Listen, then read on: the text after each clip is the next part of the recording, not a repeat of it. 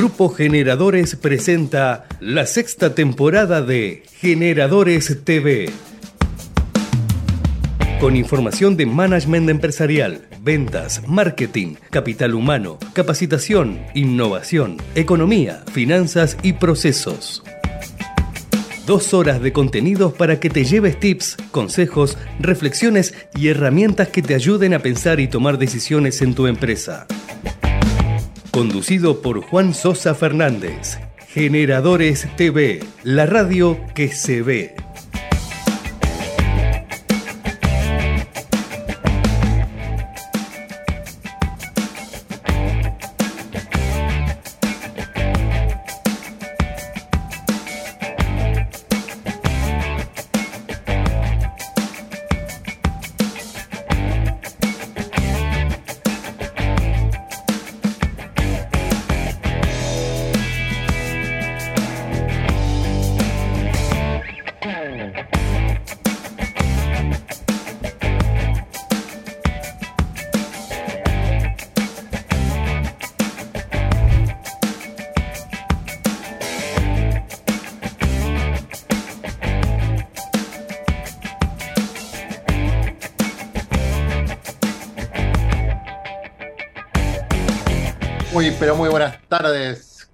Estar en otro Generadores TV, como todos los lunes, hace seis años, estamos dándole duro a este espacio que para management empresarial PyME, para todos los directivos de PyME, dueños, emprendedores también. La verdad que es un lujo estar con ustedes y gracias por que semana a semana nos dejan lindos mensajes, nos piden temas, nos recomiendan invitados como los que vamos a tener hoy, unos números uno como siempre. El, se, me, se me tuerce un poquito esto. Eh, quería obviamente agradecer a, bueno, a Daniel, a Cañón, a, a Be Connected con este simple, simple, muy pequeño dispositivo. Tenemos internet inalámbrico, para que tengamos una muy buena señal personal. Me lo llevo a todas partes, como saben, estos contienen eh, en zonas rurales también y alejadas. Como siempre les digo, me tocó estar en España viajando de Barcelona a Alicante. Éramos cuatro dispositivos conectados con esto y anduvo perfecto. Coloquio de idea, eh, cuando me fui a la montaña, en todos lados. La verdad que Be Connected me acompaña siempre y les agradezco y tenemos una excelente señal de internet también. Así que tengo mi internet pocket y de respaldo. Eh, por supuesto, a Pirelli, a Claves, información competitiva, eh, entre todos los que nos siguen y nos apa- apoyan, y al Instituto PyME de Banco Ciudad, que son unos genios también. Ahora les pido, por favor, la, la plaquita de eh, Spotify, así ah, está, ahí está el podcast Juan Sosa Fernández o Ideas Generadoras, pueden entrar como quieran en nuestro canal de podcast, que también ya tiene unos años, y vamos metiendo temas constantemente. Y el día jueves, 16 horas, como siempre, tenemos otro LinkedIn Live, como hace cinco años, y eh, tengo el gusto de, de tener a Dolores Lavaqué, que es directora de consultora de STG. La verdad, muy buena el mundo, el mundo del vino. Lo vamos a tener en, nuestro LinkedIn en vivo, eh, Mujeres Generadoras, que es nuestro programa, como el otro, mano a mano como en casa. Eh, este fin de, el día viernes tuvimos nuestro almuerzo de empresarios, después vamos a hacer un videito todo como, como todos los meses, el número 14, o sea, ya van 14 meses que hacemos nuestros almuerzos de networking con, con directores y CEOs de compañías, la verdad la pasamos muy bien, es la experiencia VIP Moby eh, la, la pasamos muy pero muy bien en la cocina del management, muy agradecidos a, a todos los que colaboran en que el espacio vaya creciendo mes tras mes y ya saben, una vez por mes tenemos uno, los vamos a invitar, vamos a invitar a nuestra invitada también a que venga al almuerzo del mes de noviembre, espero que tenga agenda, no sé todavía cuándo es, pero porque el, último fue el viernes, ahora no sé cuándo es el otro, pero la vamos a invitar y nos va, eh, Tincho de Estefano nos va a poner en contacto. Así que eh, ahora voy a pedir que nos copie los WhatsApp, así después le invito. Y bueno, como siempre, pido para presentar como corresponde a nuestra invitada la placa de invitado número uno. De la mano de los mejores. Experiencias, aciertos y desaciertos de los empresarios número uno de nuestro país. Tengo el gusto de presentar a Natalia Jacín, directora general y fundadora de Bounty EdTech. ¿Cómo te va? Hola, hola, ahí, se ve. Ahí Hola, sí. Hola Juan, ¿cómo estás? Muy, pero muy bien. Gracias por participar y donarnos parte de tu tarde. Por favor, un placer, gracias por invitarme. Qué bueno la, la, la empresa, ¿no? Todo lo que es transformación digital, hacer consultoría, estar encima de los proyectos debe ser algo desafiante porque aburrir no te deberás aburrir. No. súper dinámico, súper dinámico. Eso es lo menos. Eso es lo menos. Lo que menos hacemos es aburrirnos. Qué bárbaro. ¿Y, hace, hace cuánto están en el mercado? Bueno, esto es una empresa, eh, digamos que estamos hace dos años y medio, es una empresa relativamente joven. Eh, yo soy licenciada en Ciencias de la Educación, me dedico a tecnología educativa hace ya más de 20 años, sin sacar cuentas, pero hace muchísimos años que trabajo en el rubro de tech. Eh, cuando ni siquiera existía el, no, no, no, no tanto, pero cuando todavía ni existía el nombre de EdTech, de lo que, de lo que conocemos hoy, pero sí la tecnología educativa como disciplina existe hace muchos años, pero Banti, que significa generosidad en, en inglés, tiene que ver un poco con la construcción que vengo haciendo en distintos espacios en esta alianza público-privada, siempre pensando que eh, hay recursos eh, en donde las empresas, los organismos multilaterales, las ONG tienen un montón de cosas para dar eh, y la idea es poder liderar determinados espacios para conformar esos recursos para poder generar impacto social, básicamente en la integración de la tecnología en ámbitos educativos. Qué bueno. Sabes que el, el, tema de integración público-privada, como vos venís contando, es algo que muchos empresarios pymes no, lo tienen experimentado. Así que, ¿cómo, cómo fue eh, el inicio de esa negociación o, esa alianza o ese partner o lo que sea? Yo lo venía haciendo en distintos espacios más que nada corporativos. Yo fui responsable de asuntos corporativos para Microsoft e Intel muchos años. Y en esos espacios eh, las empresas más que nada tecnológicas tienen como sus áreas de responsabilidad social empresaria y tienen un montón de, de, programas de educación que ponen a disposición para los gobiernos locales y gobiernos de Latinoamérica. Y yo lideraba y gestionaba este tipo de consorcios que no solamente son con empresas privadas, sino también con organismos gubernamentales, la universidad, los polos tecnológicos, la industria, las cámaras.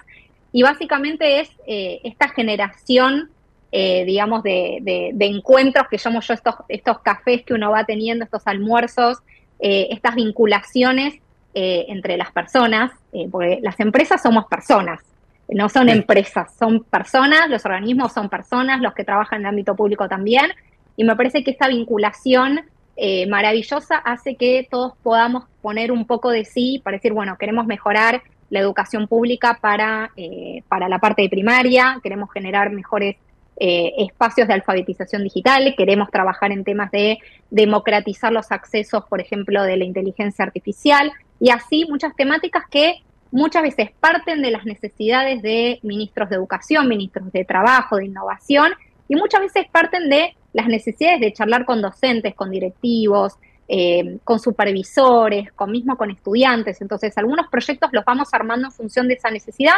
otros se crean a partir de programas que ya existen en estas empresas privadas, que ponen a disposición de manera pública y gratuita para los gobiernos, y también esa combinación de saber escuchar activamente qué necesita eh, ese espacio gubernamental con la agenda digital que ya viene trabajando.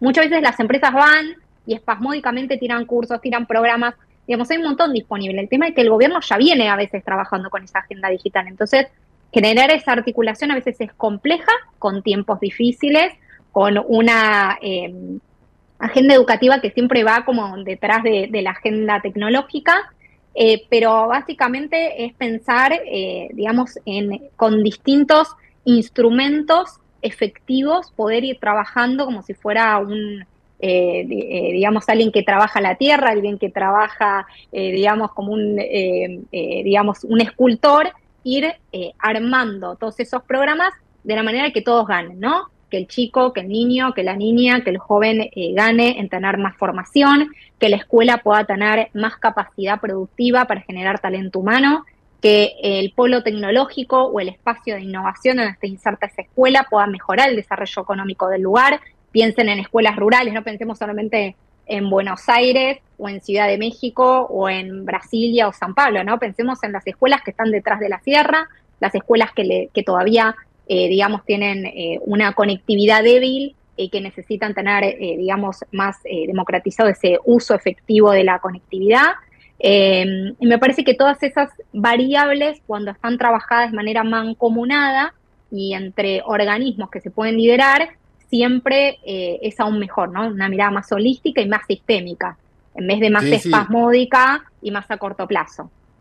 Totalmente. Sabes que en los proyectos que después te vamos a, le voy a conectar con, con Connected, que son nuestros eh, auspiciantes de, Internet Pocket, pues está bueno que si tenés lugares donde haga falta conectividad, que a ver si pueden llegar ellos y darle alguna, alguna ayuda, algún beneficio. Eh, Ojalá. La verdad es que me parece que eh, los contactos, esta cosa de no, yo no sé, pero te llamo a alguien que, que sí sepa, alguien que sí tiene. Así voy generando las propuestas. Llegamos a la Antártida, hay gente que puso las notebooks, gente que puso la formación, empresas que pusieron el proyector, otras pusieron la conectividad. Eh, digamos, llegamos a varias provincias, estamos en México, en Brasil, en Colombia, en Paraguay, eh, digamos, estamos como en varios países, eh, pero siempre pensar en estos, digamos, en estos espacios de construcción de cooperación mutua es lo que hace que siempre mejore, ¿no? Porque es como, yo siempre digo, mejora, mejora continua, mejora continua. Mejora continua, uno lo tira, yo digo, uno tira todo esto al universo digamos, de manera totalmente desinteresada de poder decir, bueno, yo quiero mejorar esto, quiero trabajar en esto, eh, y muchas veces sale con una, con una intención totalmente genuina y uno va llamando, ¿no? Che, quiero hacer esto. Me pasó cuando fue COVID, a los jóvenes se, los dejaba en los hoteles durante 15 días eh, para poder aislar, aislarlos en lugares que ellos en su casa no podían, en la ciudad de Buenos el programa Hoteles COVID. Sí, ese. eso con, Entonces, el municipio de Escobar, que eso que, estuvieron haciendo también era una integración con ustedes. Sí, son dos cosas distintas. Una hicimos ah. con Ciudad de Buenos Aires, que yo le digo, están los chicos 15 días encerrados en, los hoteles, démosle máquinas y formémoslo. Entonces trabajamos con Puerta 18 y un montón de consorcio de empresas. Algunos pusieron financiamiento, algunos pusieron, estuvo, no sé, desde Mercado Libre, Digital House, que dio becas, Red Hat, Microsoft, Intel, eh, Fundación Telefónica, cada uno dio lo que tenía. Yo le digo, da lo que tenés y yo voy a tratar de que eso, eh, digamos, vaya al usuario de manera gratuita. Eh, y ahí se me fue ocurriendo decir, bueno, esto se podría hacer mucho más masivo, llegar a más países, generar estas, estas propuestas. Solo con, a veces es con levantar un teléfono y decir, tengo esta propuesta, ¿qué tenés para ofrecerme? ¿Qué tenés para enriquecerla? ¿Qué tenés para potenciarla? Y, y ese es el fin último de Banti, ¿no? desde la generosidad eh, y me parece que el mundo necesita un poquito más de eso, ¿no? En este contexto en el que estamos viviendo tan difícil, me parece en donde cada uno puede poner lo mejor de sí eh, y saber que, mucha gente es más generosa de lo que uno piensa. Sí, aparte la gente se brinda, como los programas, no sé, programa Empujar, o, sea que vos sabés que un montón de, empresas y, personas físicas, no, no solamente las empresas, se, se ponen en su mochila algún tipo de responsabilidad y comparten. La verdad que son, son cosas muy lindas que, uno va viendo. ¿Esto es lo que ustedes replicaron en Costa Rica también? También, pues hicimos en Costa Rica esto. Eh, en conjunto con el, eh, ahí hay una fábrica de Intel de microprocesadores, así que ahí hay un centro de desarrollo también, así que trabajamos ahí en Costa Rica. Eh, y en general lo que sí tratamos de que cuando algo hay una buena idea, replicarlo a otros países. Eh, por ejemplo, ahora estamos replicando un montón de, un, programa que tiene Intel, que es Skill for Innovation, que es un programa global que está en más de 40 países. Nosotros los implementamos acá en Latinoamérica de manera pública y gratuita para los gobiernos.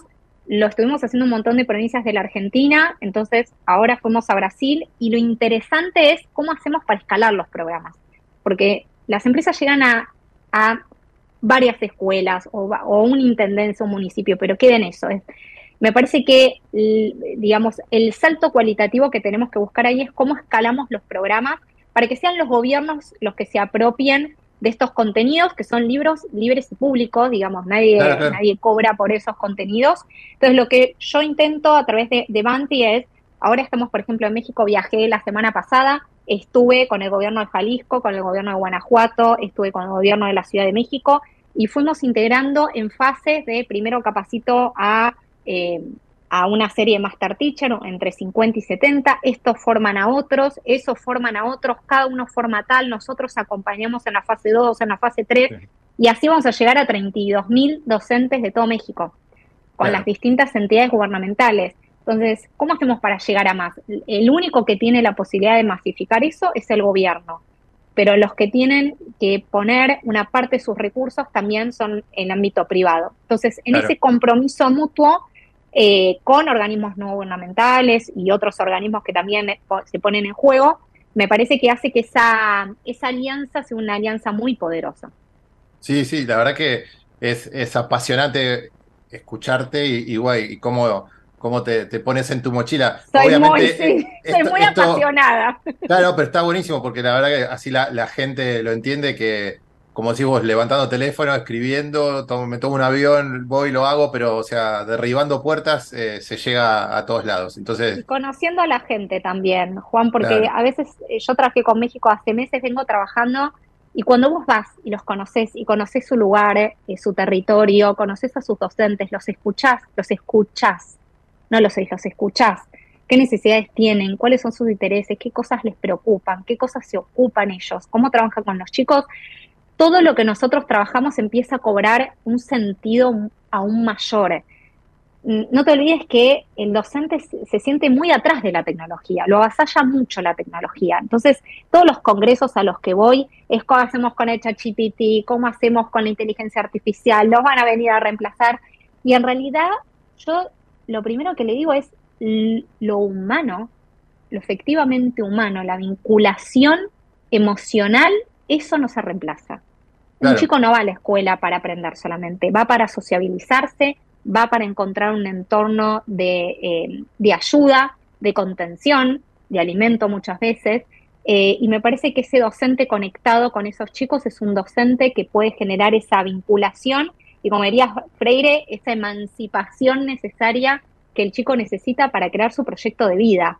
En, el, en el sentido más educativo de lo que implica no solamente los espacios formales, los espacios no formales, hay un montón de espacios de, startup, de, Fab Labs, acabo de venir del Fab Lab de, Vicente López, eh, también estuve con el de Villa Langostura, generaron proyectos de inteligencia artificial de, por ahí Elvira, que es una docente jubilada de 60 años, generó un proyecto de inteligencia artificial, ella diseñadora indumentaria, nada que ver con la tecnología, hizo un curso generó un proyecto, ganó ese proyecto y salió a competir en un curso, en, un, en una feria internacional de Intel. Y salió seleccionada. Yo digo, a mí eso me, resulta maravilloso. Personas que piensen que termina la vida y después te dicen, no, yo encontré acá otra forma de solucionar problemas de la vida real. Sí, sí, sí. Todo eso tiene que ver con mejorarle la vida a los demás. Por eso hablamos de la cooperación mutua, de la generosidad, del encuentro con los demás, en el sentido más poderoso del espacio educativo, en, ese, en esa conjunción eh, de jóvenes que generan proyectos. Eh, el otro día fui a un evento UNICEF que juntó a más de 50 jóvenes de toda la Argentina generando propuestas y las cosas que los preocupan, salud mental, el tema de la participación ciudadana, el tema de la educación sexual integral, de la educación tecnológica, mira las cosas que le preocupan. Los jóvenes no están apáticos, los jóvenes están empáticos con las cosas que les pasan, empáticos con la política, eh, quieren, quieren tener espacios educativos que estén vinculados con la realidad, que les den herramientas para el trabajo de hoy, ¿no? Entonces, cuando vos escuchás a los jóvenes, a los docentes, empezás a integrar los distintos factores que te ayudan a generar propuestas en donde todos ganen. Claro, claro. ¿Y cómo, cómo está conformada la, tu empresa, digamos, comercialmente? A nosotros eh, siempre tratamos de, nuestro propósito de la empresa mía, de Grupo Generadores, que el programa es Generadores TV, es ser la caja de herramientas del empresario pyme y los emprendedores también. Y, siempre nos gusta, bueno, estos casos, como vos decís, de integración pública-privada, que es lo, primero que te había preguntado, cómo hacer alianzas estratégicas o sumar a otros empresarios a, un proyecto determinado. Eso está buenísimo. Todo lo que es alianza, reconversión, eh, bueno, obviamente todo el proceso de transformación digital que ustedes que llevan adelante. Pero ¿cómo está conformada comercialmente la compañía acá y, en qué países? O sea, me dijiste fuiste a México todo, pero por un tipo de proyecto o también comercializando o tenés filiales en diferentes países de la compañía. No, no, no. Empresa joven, pero trabajan desde la Argentina para el mundo. Trabajamos de Argentina para el mundo, pero también contrato eh, gente de otras partes de Latinoamérica. Más que nada porque cuando trabajas con México necesitas a alguien del lugar. Entonces, yo formo parte de EdLatam Startup y ahí, eh, digamos, hay un montón de espacios de, formación y espacios donde vamos compartiendo eventos e innovaciones, y ahí se van tirando gente que dice, che, esta persona trabajó conmigo, es una consultora, si alguien la necesita. Los espacios de comunidad de, práctica y comunidades de, gente de, la TAM a nivel de, lo que son las, las pequeñas y medianas empresas es fabuloso. No sé, yo participo en, en Polo IT, formo parte del Polo IT, y nos vamos intercambiando ideas y escucho a las pymes y las pymes escuchan lo que necesitamos los que estamos en la parte de educación eh, y comulgamos en, en, un montón de entidades que forman parte de eso. Entonces voy contratando en función de los proyectos que voy teniendo. Em, tengo a, algunas personas que trabajan en el staff, pero todo después tercerizo, agencia de prensa, agencia de marketing, ah, o sea, va formando estructuras livianas.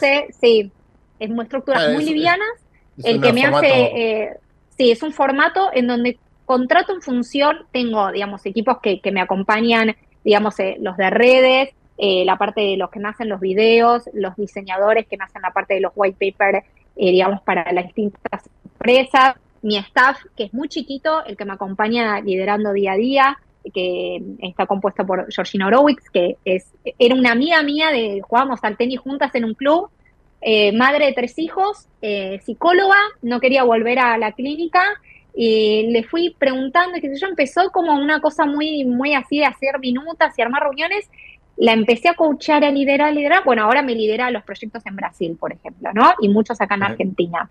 Entonces, eh, me parece que eso también es algo muy...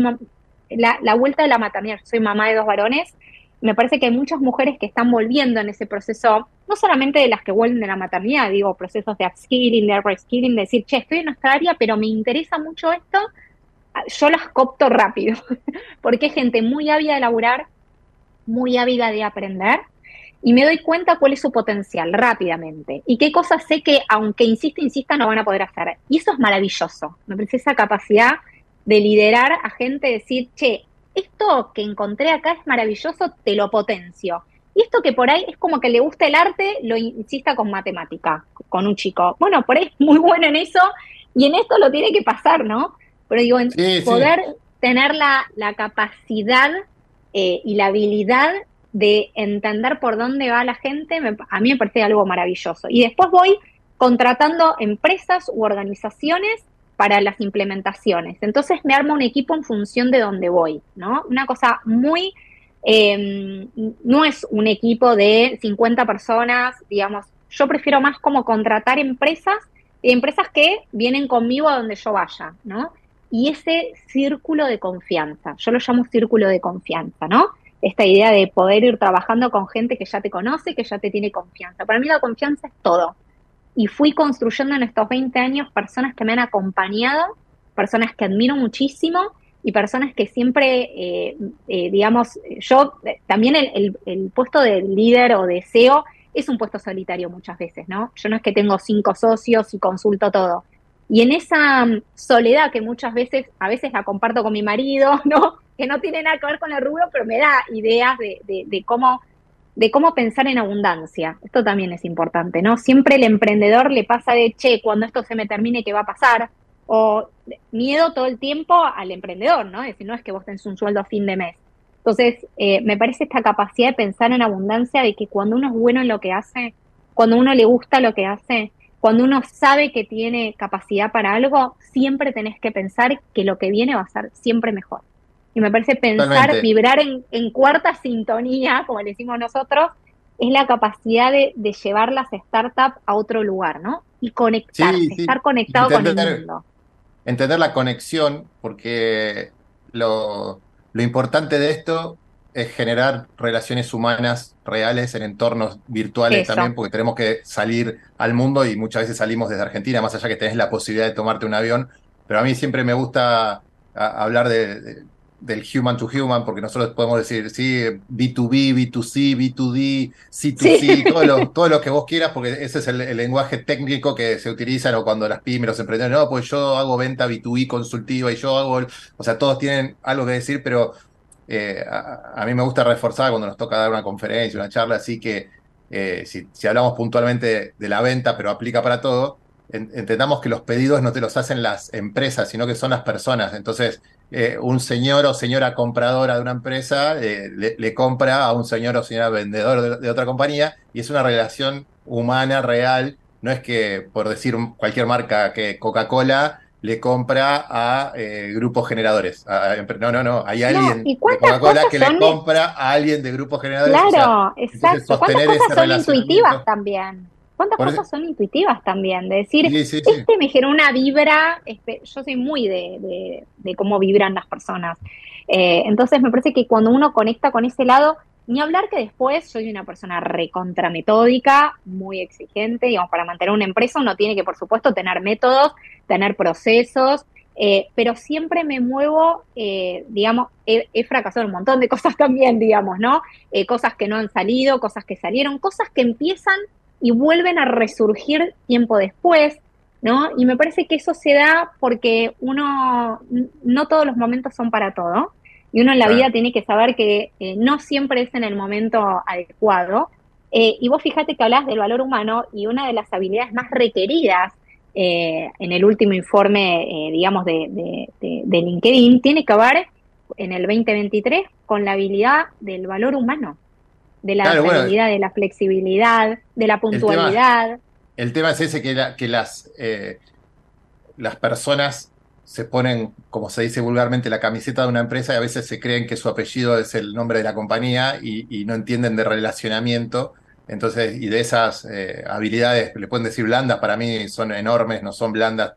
o sea, siempre el soft skills le, ponemos como una, las habilidades blandas, no lo técnico, y en realidad es lo más importante porque ahí está donde, donde te quitas la máscara de, robot de compañía y tenés que ser un ser humano relacionándote con otro. Entonces digo, eso, para mí es súper importante, ¿no? Para, para poder lograr y eh, llegar a uno cumplir metas y objetivos y trabajar fuerte en, los procesos y procedimientos también es importante porque, bueno, al, tener tantos, eh, tantos frentes abiertos o, diversidad de compañías trabajando para un sistema de educación que, que, interviene en un pueblo, en un país, en una región, en lo que sea, eh, bueno, si, si no sos metódica como vos decís, no, no, no podrías llegar a ningún lado.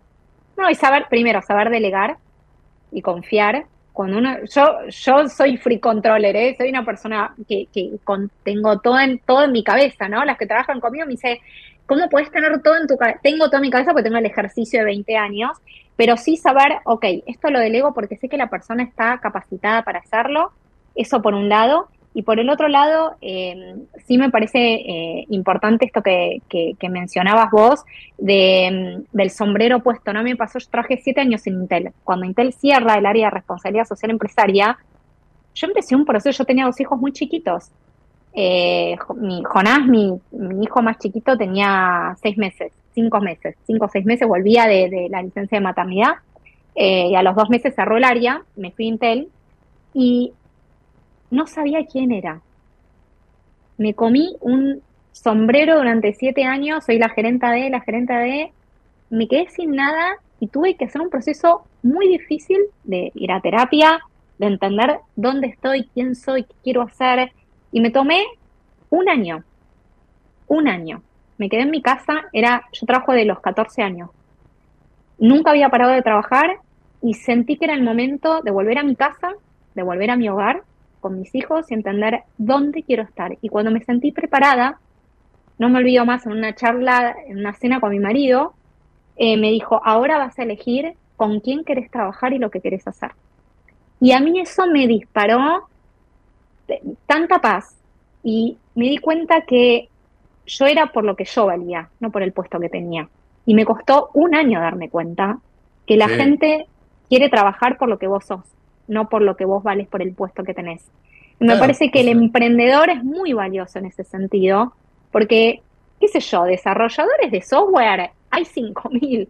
El tema es que por qué contrata uno y otro no. Lo que yo hago por ahí es un nicho más, eh, digamos, específico, pero digo, contratan a Natalia, porque confían en Natalia. ¿no? Banshee es una empresa, es una marca. Por detrás de eso está Natalia. Y me parece que generar esa confianza esto que yo te decía, ese círculo de confianza, es lo que hace, eh, digamos, esta, esta conexión que se va dando y que es a lo largo de los años. Yo tengo gente que llamo después de 10 años el circuito de educación es chico, no es un circuito enorme, ¿no? Y el de tecnología educativa ni hablar. Y a mí me pasa tener esa paz y esa tranquilidad, decir, che, esto, aunque haya salido espectacular o no, cuando uno está tranquilo que tiene valor humano y que detrás de todo lo que uno hace siempre son buenas intenciones, nada puede salir mal. ¿No? Por ahí no puede salir en ese momento, pero seguramente que después sí. Claro, esto que, que vos obviamente trabajás con, como decíamos, con, gobiernos, o sea, para, por la integración, eh, Ministerio de Educación o lo que fuere, también realizan eh, algún tipo de programa de, eh, de mejora continua o de capacitación en compañías, o sea, porque, por ejemplo, a mí me toca nosotros, uno de los productos que tenemos en grupos generadores es el desarrollo e implementación de procesos comerciales. Nosotros nos, dedicamos a armar el proceso comercial para que el, modelo empresarial sea replicable, escalable, rentable, o sea, eh, dentro de nuestro propósito, que es ser la caja de herramientas del empresario, eh, decimos, bueno, una pata que le falta a la mesa de la pyme es justamente que no tienen una dirección comercial o no tienen de una dirección de recursos humanos. Muchas empresas no tienen departamento o un área de capital humano o no tienen un CFO. Entonces yo tengo el CFO externo, tengo selección, pero la parte de capacitación y capital humano para implementar en servicios en compañías. Pero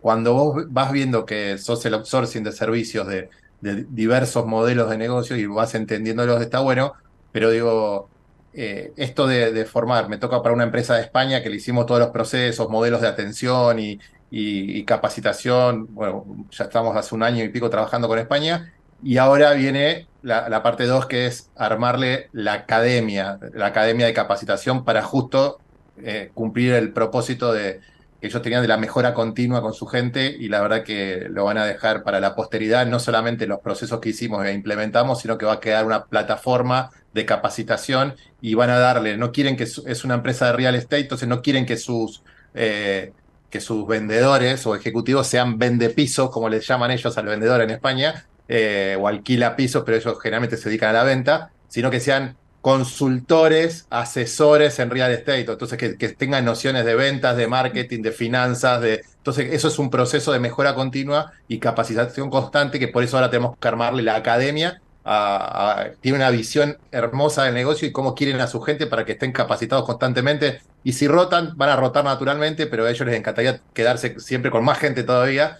Y la verdad que son modelos de negocios re lindos. Y bueno, te pasó esto que, y dejando de lado la educación eh, del Ministerio de Educación, la parte pública y privada, de armar modelos de capacitación para las compañías que no tengan nada que ver con el colegio, ni primario, ni secundario, digo, para una empresa que diga, eh, porque en realidad es capacitación, es mejora continua, es armarle una academia interna a alguien y digo, si te ha pasado o tal vez no.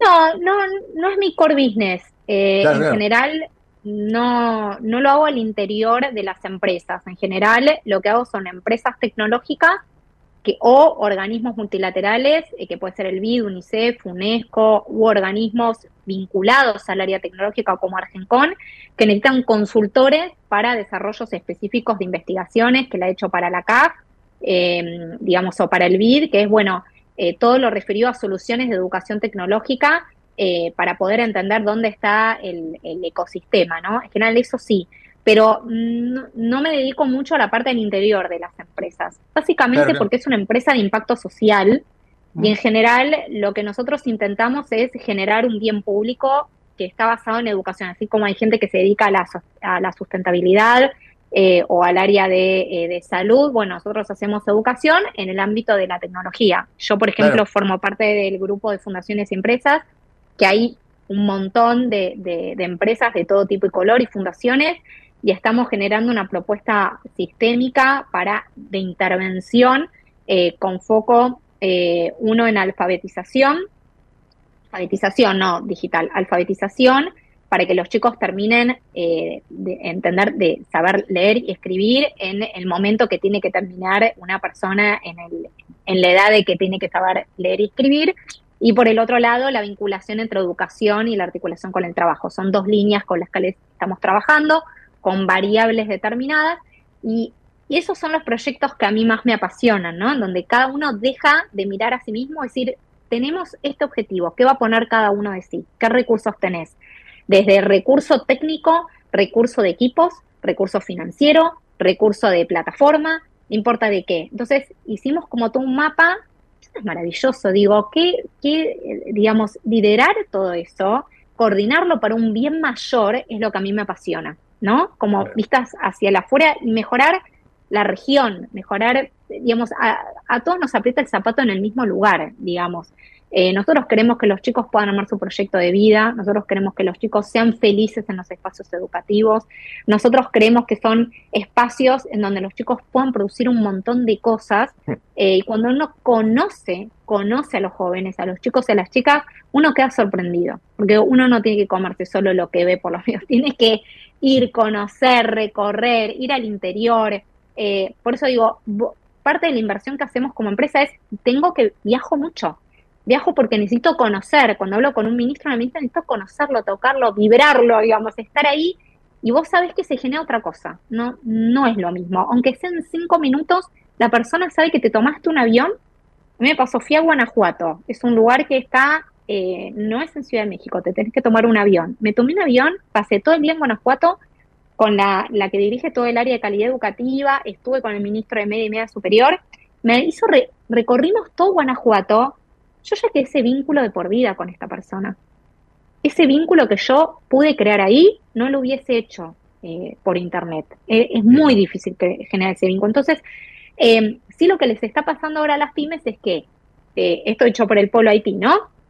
Pero los empleadores quieren generar más espacios presenciales para generar justamente esta vinculación, este ponerte la camiseta, todo esto, y los, em, y los empleados, digamos, la gran mayoría ¿sí? un porcentaje muy alto, quiere trabajar en freelance para tener también varios trabajos, no solamente en una empresa, ¿no? Poder combinarse con varios trabajos. Eso ya también está pasando. Un par de notas con, eh, con personas que justamente hablábamos de estos temas y, y, bueno, hay un empleador, vamos a hablar de, eh, eh, empleado, empleador o colaborador, como quieras. El, el, la empresa que contrata al colaborador arregla un, tiene el acuerdo de eh, ocho horas por día con un salario, eh, obviamente blanco, es un trabajo fijo, pero si es híbrido o es home office, pero vos estás trabajando durante esas ocho horas para una compañía. Y hay un montón de gente que que ofrece sus servicios a, más de una empresa, entonces te está pagando uno por una jornada completa y en realidad estás trabajando para tres. Eh, o sea, es una mala praxis, porque el, colaborador no es que tiene la libertad absoluta, porque es una persona que a vos te están pagando y te contrataron para que trabajes en una compañía, tenés un contrato que dice ocho horas por día y te están pagando como corresponde en blanco, como, como todas las de la ley como corresponde, y van y, buscan trabajo también, como están desde la casa, tienen dos o tres empleos y, y es injusto para también para el, empleador, porque dice, che, lo llamo y no me atiende, no está, no contesta, pues tienen una reunión, y no es una reunión de mi empresa, es porque tiene una reunión de otra, pero yo le pago todo el día. No, y además, ¿sabes lo que también está pasando? Me junté el otro día con pymes de La Matanza, de provincia de Buenos Aires, y ellos te decían, yo por ahí no quiero un ingeniero, quiero una persona que sepa de marketing, que sepa de e-commerce, que sepa liderar, que sepa hacer esto, que tenga experiencia y que sea joven. Le digo, ¿no? Como, y que cobre, y que, le paguemos, y que le paguemos 22 mil pesos por mes. Y claro, no, no, no sé cuánto, pero te quiero decir, toda esta idea que, que, nombra Pisitelli de, de, los polímotas, ¿no? Como esta idea de ahora los chicos, o sea, son tres meses estudian una cosa, tres meses otra, y, y ese es el fenómeno que se está dando. Ni hablar que hay chicos que siguen la universidad y me parece fantástico como continuidad, eh, digamos, eh, de espacio educativo, pero hay algunos que con una salida laboral rápida, en tres meses una cosa, tres meses otra, tres meses juntan una serie de expertise para poder, eh, digamos, desenvolverse en un ámbito laboral. Pero creo que el mayor desafío que tenemos hoy, una vez que se forma, que me pasa todo el tiempo, ¿no?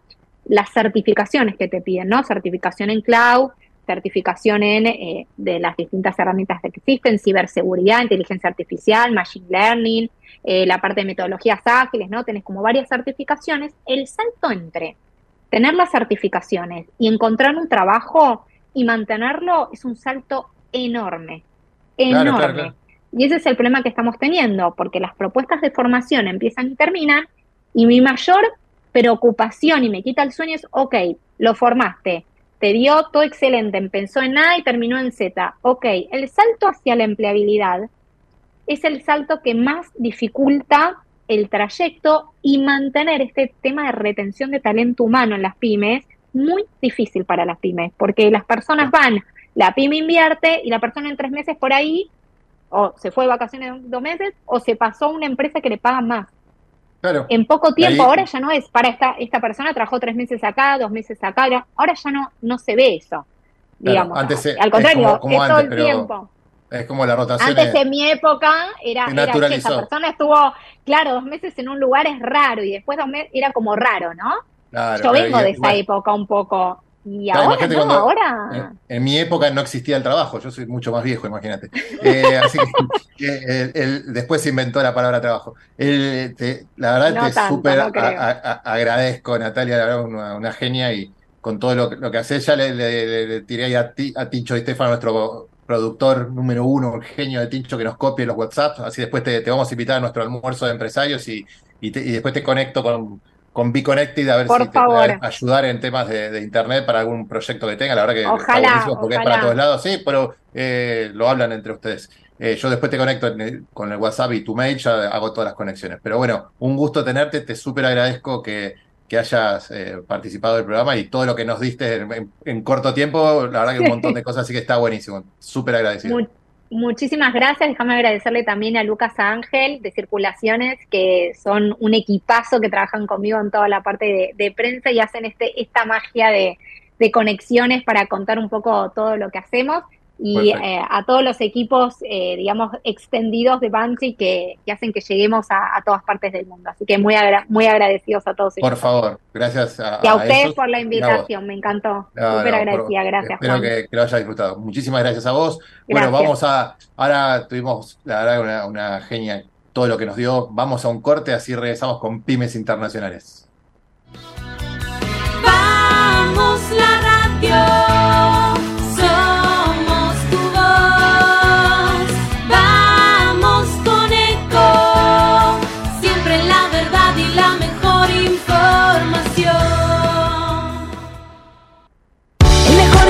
gimnasio te espera Elegí las clases que quieras. En un FIS vamos a cuidarte. En un FIS venimos a encontrarte. ¿Cómo prevenir dengue, zika y chikungunya? Sin criaderos no hay dengue. Limpia tu patio de objetos que acumulen agua. Elimina agua estancada de recipientes. Reemplaza con tierra o arena el agua de tus flores. Tapa los tanques de agua y cisternas. Tira y perfora llantas para que no acumulen agua. Limpia floreros y bebederos. Recordá, sin criaderos no hay dengue. Intendencia Menéndez. Informate en ecomedios.com. Seguinos en Facebook, Ecomedios Live. La realidad pyme en Latinoamérica de la mano de expertos de cada país.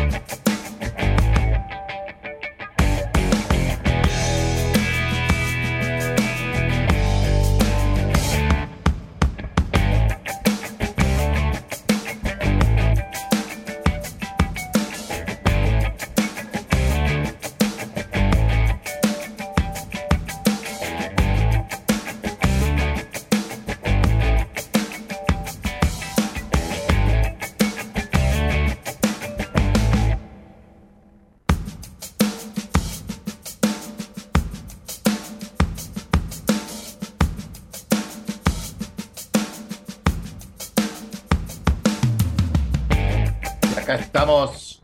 Qué grande, ya llegamos, ya llegamos. Acá estábamos con la música en el corte, en la tanda. Muchísimas gracias por la placa. Y bueno, tengo el gusto de presentar a Iván Calvo. Hola Iván, Hola. buenas tardes, ¿cómo estás? Buenas tardes, Juan. Aquí estamos, eh, de un lado para otro, siempre haciendo cosas, ya sabes. Siempre haciendo cosas. Viajando, viajando y, y atendiendo a unos y a otros en diferentes países. Saliendo Qué ahora bueno. de una reunión en España y viniendo para Argentina. Muy bien, Así muy bien. bien. Acá estamos con el CEO del ABN, Iván Calvo Prieto. Eh, Desde, ¿estás en España o, o ya estás en No, Chile? no. ¿Cómo? Estoy en, estoy en Chile, ¿eh? Estoy en Chile, bueno. pero estaba en una reunión en España terminando rápido para venir para acá y se me alargaba y digo, ya dejadme salir que tengo a Juan esperando. Así que ya, bueno, ya estoy aquí.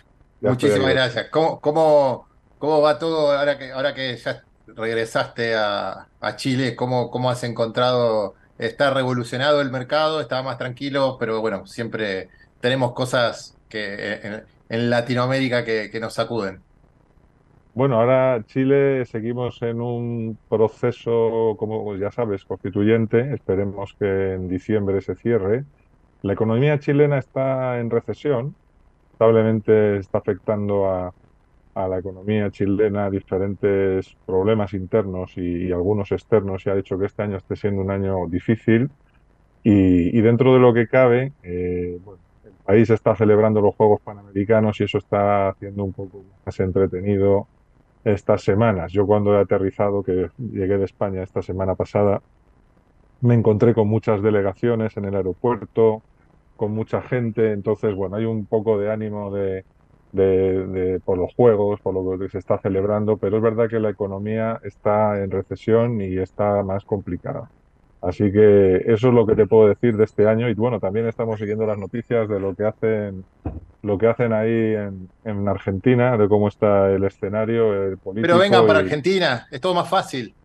no, es fácil, lo estamos, lo estamos viendo, estamos viendo, estamos viendo cómo salió la primera vuelta y cómo, y cómo está quedando de, de complejo también el escenario en la segunda, lo dividido que está el país. Y bueno, estamos a la expectativa también de lo que pueda salir en Argentina, que, que eso supongo que también eh, ya pronto tendremos claro quién será el nuevo presidente en Argentina. El Y si 19. habrá, y si habrá o no habrá continuidad de las políticas actuales o habrá algo nuevo como, como lo que promete traer mi ley. Claro, Yo espero sí, que sí. venga, yo espero que venga algo nuevo, porque seguir el camino que sigue actualmente la Argentina, lamentablemente no te lleva a ningún sitio bueno. Así que en este caso no, no, no sirve el refrán de más vale lo malo conocido que lo bueno por, por conocer. Yo creo que Argentina, por el camino que va, no va a ninguna parte y necesita experimentar nuevas cosas. Y esperemos que sea quien sea el que gane, si gana lo que vos decís, eh, que puedan demostrar algo y que puedan implementar. Acá tenemos, más allá de, de cosas nuevas o continuidad de algo, la bomba va a explotar por la mega inflación, la mega emisión, eh, los bonos, las deudas internas y externas. O sea, tenemos muchos frentes abiertos y, y el problema es que si gana el oficialismo es la continuidad de, de esto y si no gana hay que ver si puede gobernar el que gane porque siempre sabemos que cuando no el, el- el partido que es oficialista hoy no gobierna eh, hace todo lo posible para que te vayas. Entonces, entonces ese, ese- ese es lo complejo, eso es lo complejo de, de- de este, de este modelo, ¿no? Del, del que tenemos en Argentina. Pero bueno, nosotros acá pensamos siempre en el empresario y, y el otro día la semana pasada justamente abrí el programa hablando de, las variables controlables e incontrolables, porque después de la elección que habíamos tenido, cómo se quedó conformado esta, este balotaje, esta segunda vuelta que se define el 19 de noviembre, por más que hi- hice una pregunta al aire, o sea, que la hice a muchos empresarios, clientes, amigos, también durante el domingo a la noche y el lunes, es, la pregunta era, ¿pensás cerrar tu empresa? Entonces, cuando dicen todo, el- el 99,9% me dijo que no. Entonces, siempre con un pero, al- no, olvídate de los peros. O sea, entonces, como no pensás cerrar la empresa y no la vas a cerrar, y, somos pymes, somos emprendedores, nos gusta lo que, lo que hacemos, aunque el escenario sea muy difícil, las variables incontrolables del negocio, que son toda la economía, macroeconomía, los impuestos, los presidentes, el dólar, la inflación, eh, todo, lo, todo lo que está sucediendo es una variable incontrolable, perdón, incontrolable para nosotros los empresarios. Y bueno, las, ¿qué hacemos para ser mejores empresarios? ¿Qué hacemos para ser mejores personas? ¿Qué hacemos para dedicarnos más a, nuestro crecimiento personal y profesional y tratar de ser feliz eh, o ser felices con lo que hacemos?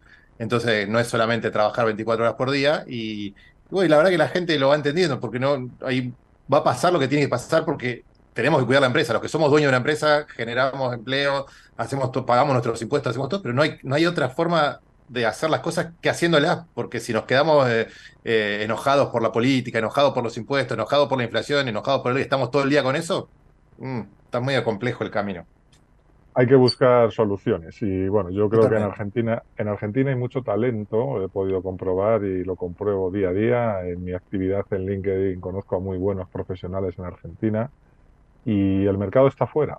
Es decir, tenemos la ventaja de poder trabajar, de teletrabajar, de poder trabajar con clientes fuera, atender.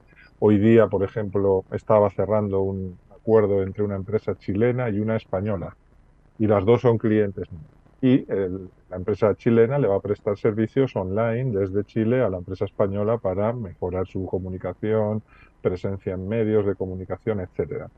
Hoy día eso se puede hacer, desde Argentina también hay mucha gente que lo está haciendo. El mercado es global, hay muchas posibilidades de hacer clientes fuera, más allá de las fronteras. Es verdad que depende del negocio, no es lo mismo un negocio de consultoría así que se puede hacer online que un negocio de vender una tienda física con productos en una, estantería. Entonces depende también del tipo y del modelo de negocio, pero hay muchos negocios y, el talento argentino en, lo digital es mucho.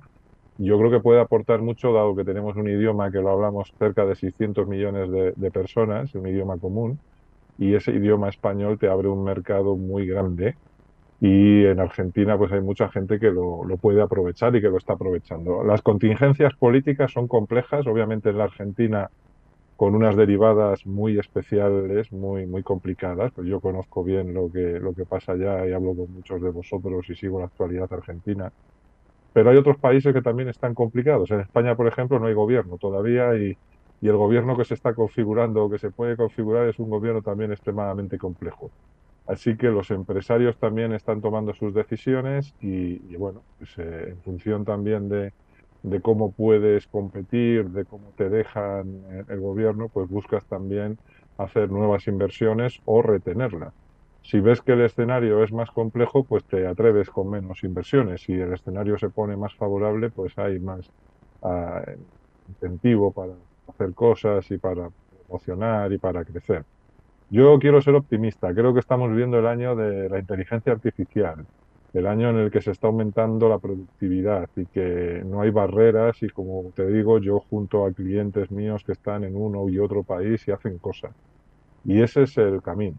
El camino es ese y esperar esperar que se estabilicen un poco las, políticas de nuestros países, es decir, que haya eh, un tiempo en el que se reduzca la polarización, que haya más consensos, y que se puedan estabilizar las economías, porque no, el camino que lleva la Argentina pues es imposible, con esa inflación, hacer planes, eso que estáis viviendo es, una locura. En países como Chile, con un 10% de inflación, eso ya ha sido una, un dolor muy grande, o en países europeos. Entonces no me quiero imaginar cómo estáis vosotros. Si ya un 10% de inflación ha hecho aquí remover a las conciencias en Chile o en España, eh, pues vosotros con un 120 o que andabais, yo creo que la última vez que lo vi, o más de inflación. No, ya, se superó ampliamente. Ya se superó, bueno, pues, pues una, es, una, es, es, una locura. Se superó ampliamente y hay, hay rubros que están al 300 interanual, 450 interanual, hay determinados rubros de la economía que como hay alimentos, hay la parte de alimentos que aumentó como un 400%, o sea, no, ni siquiera con la inflación declarada. Sí, sí, son abusos totales de todo tipo eso ya es hiperinflación, o sea, eso es hiperinflación y, lo, que, lo que hace inviable es que el actual gobierno o las actuales personas que han llevado al país a esa dirección no, no deberían de poder seguir en ese camino. Yo creo que en este caso es verdad que mi ley tiene sus riesgos y hay cosas de, por ejemplo, que nos llaman la atención a los que somos extranjeros, que es su histrionismo, es muy histriónico en sus formas y, y gente más pausada, como podemos ser los que lo miramos desde el extranjero, pues nos sorprende ese histrionismo. Pero yo a mi ley le llevo leyendo y le llevo siguiendo varios años. Y hay muchas cosas que creo que dice que son sensatas, como recortar la administración pública, hacerla eficiente. eh, o sea, hay que, hay que cambiar las cosas. No puedes seguir por ese camino de destrucción de- actual y, y toca cambiar, por lo menos darle la oportunidad y ver lo que le dejan. Como bien decías tú, Juan, puede ser que le dejen hacer un 10% o un 20% de lo que quiere hacer. Pero igual con ese 10 o 20% encarrila algo el país o puede hacer algunos cambios que mejoren. Lo que pasa es que van a ser dolorosos, pero hoy día ya estáis instalados en el dolor. Y, la única cosa que yo le puedo aportar a, los argentinos que están escuchándonos es que crean en ellos, que tienen un pueblo talentoso, que hay mucho talento en Argentina y que los mercados están abiertos y que hoy día desde la Argentina se puede llegar por redes sociales como LinkedIn, que es en la que yo trabajo habitualmente y con la que yo hago networking avanzado. Hoy mismo me estaban consultando desde una empresa en Argentina para un curso mío que comienza este jueves.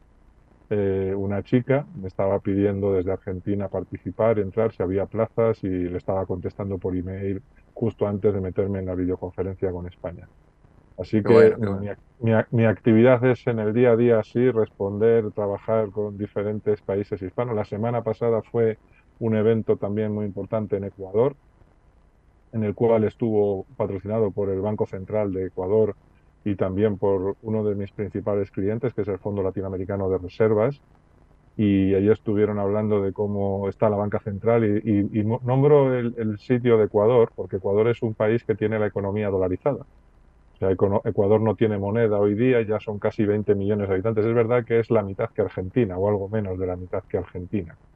Pero lo que yo he podido ver, y he seguido el evento, y he participado, y he estado escuchando, es que Ecuador ha avanzado y está progresando. Es decir, que en ese, en esa dolarización que hizo de su economía no ha tenido mayores, tiene problemas como todos, pero ha podido avanzar y, y es un país que está haciendo las cosas y que está, está creciendo. Y han elegido un nuevo presidente recientemente también y bueno, yo creo que, que tienen posibilidades también de, crecer y de, y de estabilidad a, futuro. Así que espero que Argentina pueda tener, tener esa- ese camino, porque ya de facto lo que he podido ver cuando he estado varias veces ahí, ya sabes, eh, contigo en Buenos Aires incluso, es que la economía argentina estaba muy dolarizada ya. O sea, el dólar se utiliza ampliamente para hacer todos los pagos importantes y una destrucción del peso como la que estáis viviendo, pues hace que básicamente no creo que encuentres a ningún argentino, exceptuando a los que están en el gobierno, que creen en- que crean en el peso. A ese nivel que se está, se Y, devastando. y para resguardarse de, de todo esto, también la gente se refugia en la moneda fuerte, como se dice, que es el dólar, y bueno, y así, y así estamos. O sea, el mundo cripto eh, eh, todavía es pequeño para, a comparación de lo que es el dólar, eh, donde todo el Sí. Quiere tener, se compran 20 dólares, 50, 100, 1000, 10 mil, lo que puedan, pero el que puede, el que tiene una mínima capacidad de ahorro de algo, va al dólar directo, y, y es así la realidad. Te hago una consulta antes de, de- pues no te quiero robar todo el tiempo como siempre. No, dale, Sos dale, tan, Juan. sos tan amable que me encanta hablar de temas diversos y salteando. Justamente eh, hemos- habíamos hablado anteriormente eh, en otras emisiones de, de la guerra de Ucrania, Rusia, que cómo puede afectar a España, porque vos justo ahora venís de España. Cu- ¿Cuál, cuál es el impacto? Porque esta es una, una guerra larga y se sabe que va a ser larga, pero también eh, el tema de lo que ha sucedido con el, el ataque terrorista eh, que hicieron en, en Israel, si impactó en España. Eh, viste que hay mucha comunidad árabe en España, hay pueblos eh, que, Mm. que son, hay mucho, pero mucho árabe, entonces, bueno, justamente si impactó en España este tema eh, más que el de Rusia, Rusia Ucrania, o igual, o, son dos temas fuertes y pesados a la hora de mirarlos dentro de lo que es España, ¿no? Bueno, en, en lo que yo he visto en España, primero ha sido, yo he estado al final del verano allá y ha tenido un verano muy bueno. O sea, la- lo que yo he visto en la calle y, y las cifras que he leído en la prensa económica y demás, ha sido un verano con récord de, récord de visitantes en España, de turistas, de, de- gasto, es decir, se ha contenido la inflación, se está consiguiendo reducir ya en torno al 3%, o sea, imagínate bajar de un 10% a un 3% es un, es un dato importante, o sea, sí que se están conteniendo algo los precios. Eh, eso está ayudando a que se estabilice un poco la Ahora, la incertidumbre que ha generado este ataque de Hamas a, Israel y, luego ya, el, obviamente, la respuesta que, Israel ha, lanzado, porque obviamente si te declaran la guerra y te atacan como le atacaron Israel, la respuesta era segura y, y estamos en desarrollo y parece ser que va a ser una guerra larga pues eso va a afectar a España y va a afectar a Europa y afecta a todo el mundo en general. Es decir, se genera Un, foco, se genera un foco de incertidumbre y ese foco de incertidumbre nos va a afectar a la economía internacional en los próximos meses, porque parece que la cosa va a ir para largo.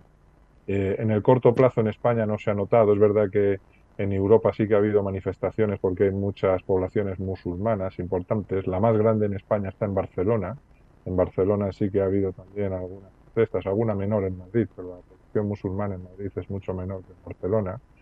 Eh, es verdad que, la extrema izquierda también apoya a esa facción, digamos, palestina, y, la gente, pues bueno, han, han, salido a protestar por las eh, represalias que Israel ha lanzado. Ahora, si me dices a mí, yo creo que es un conflicto muy complejo para tomárselo así a, a la ligera como para decir una opinión yo creo que Israel tiene derecho a legítimamente a defenderse, que el ataque fue salvaje, bárbaro, y que obviamente la respuesta de Israel va a ser dura y, difícil, porque tiene que entrar en, tierra y tiene que destruir todo el entramado de túneles y todo lo que ha construido jamás en estos años. Sí, sí, sí. Y eso, eso va a ser lento. Ahora bien, yo creo que Israel es eh, de los nuestros, es decir, aquel Estado es un Estado democrático, con sus defectos, pero está intentando defender allí la civilización frente a ataques bárbaros como estos que, que sí, por eso es indudable y, la, pregunta iba más a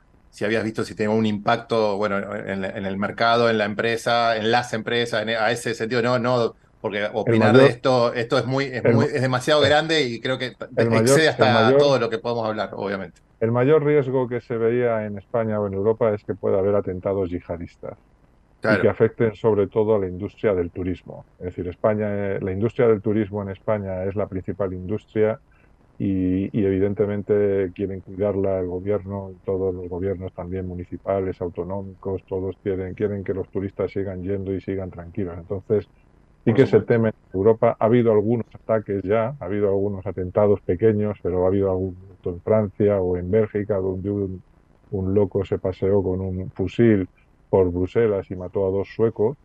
Entonces, en toda Europa se han aumentado las medidas de seguridad. Yo pude comprobar que en estaciones de tren y aeropuertos, cuando vine de viaje la semana pasada, había más presencia policial. En España no está el ejército todavía en las calles, no se ha desplegado el ejército, pero hay otros países de Europa en los que sí. En Francia está el ejército desplegado y en Bélgica y en Suecia y en otros países. En España no. En España de momento solo están las fuerzas policiales. Eso sí, están en un nivel de alerta 4 sobre 5. Un nivel de alerta. En la, si, si, hubiera ya una subida a nivel 5, entonces ya implicaría desplegar al ejército en zonas sensibles.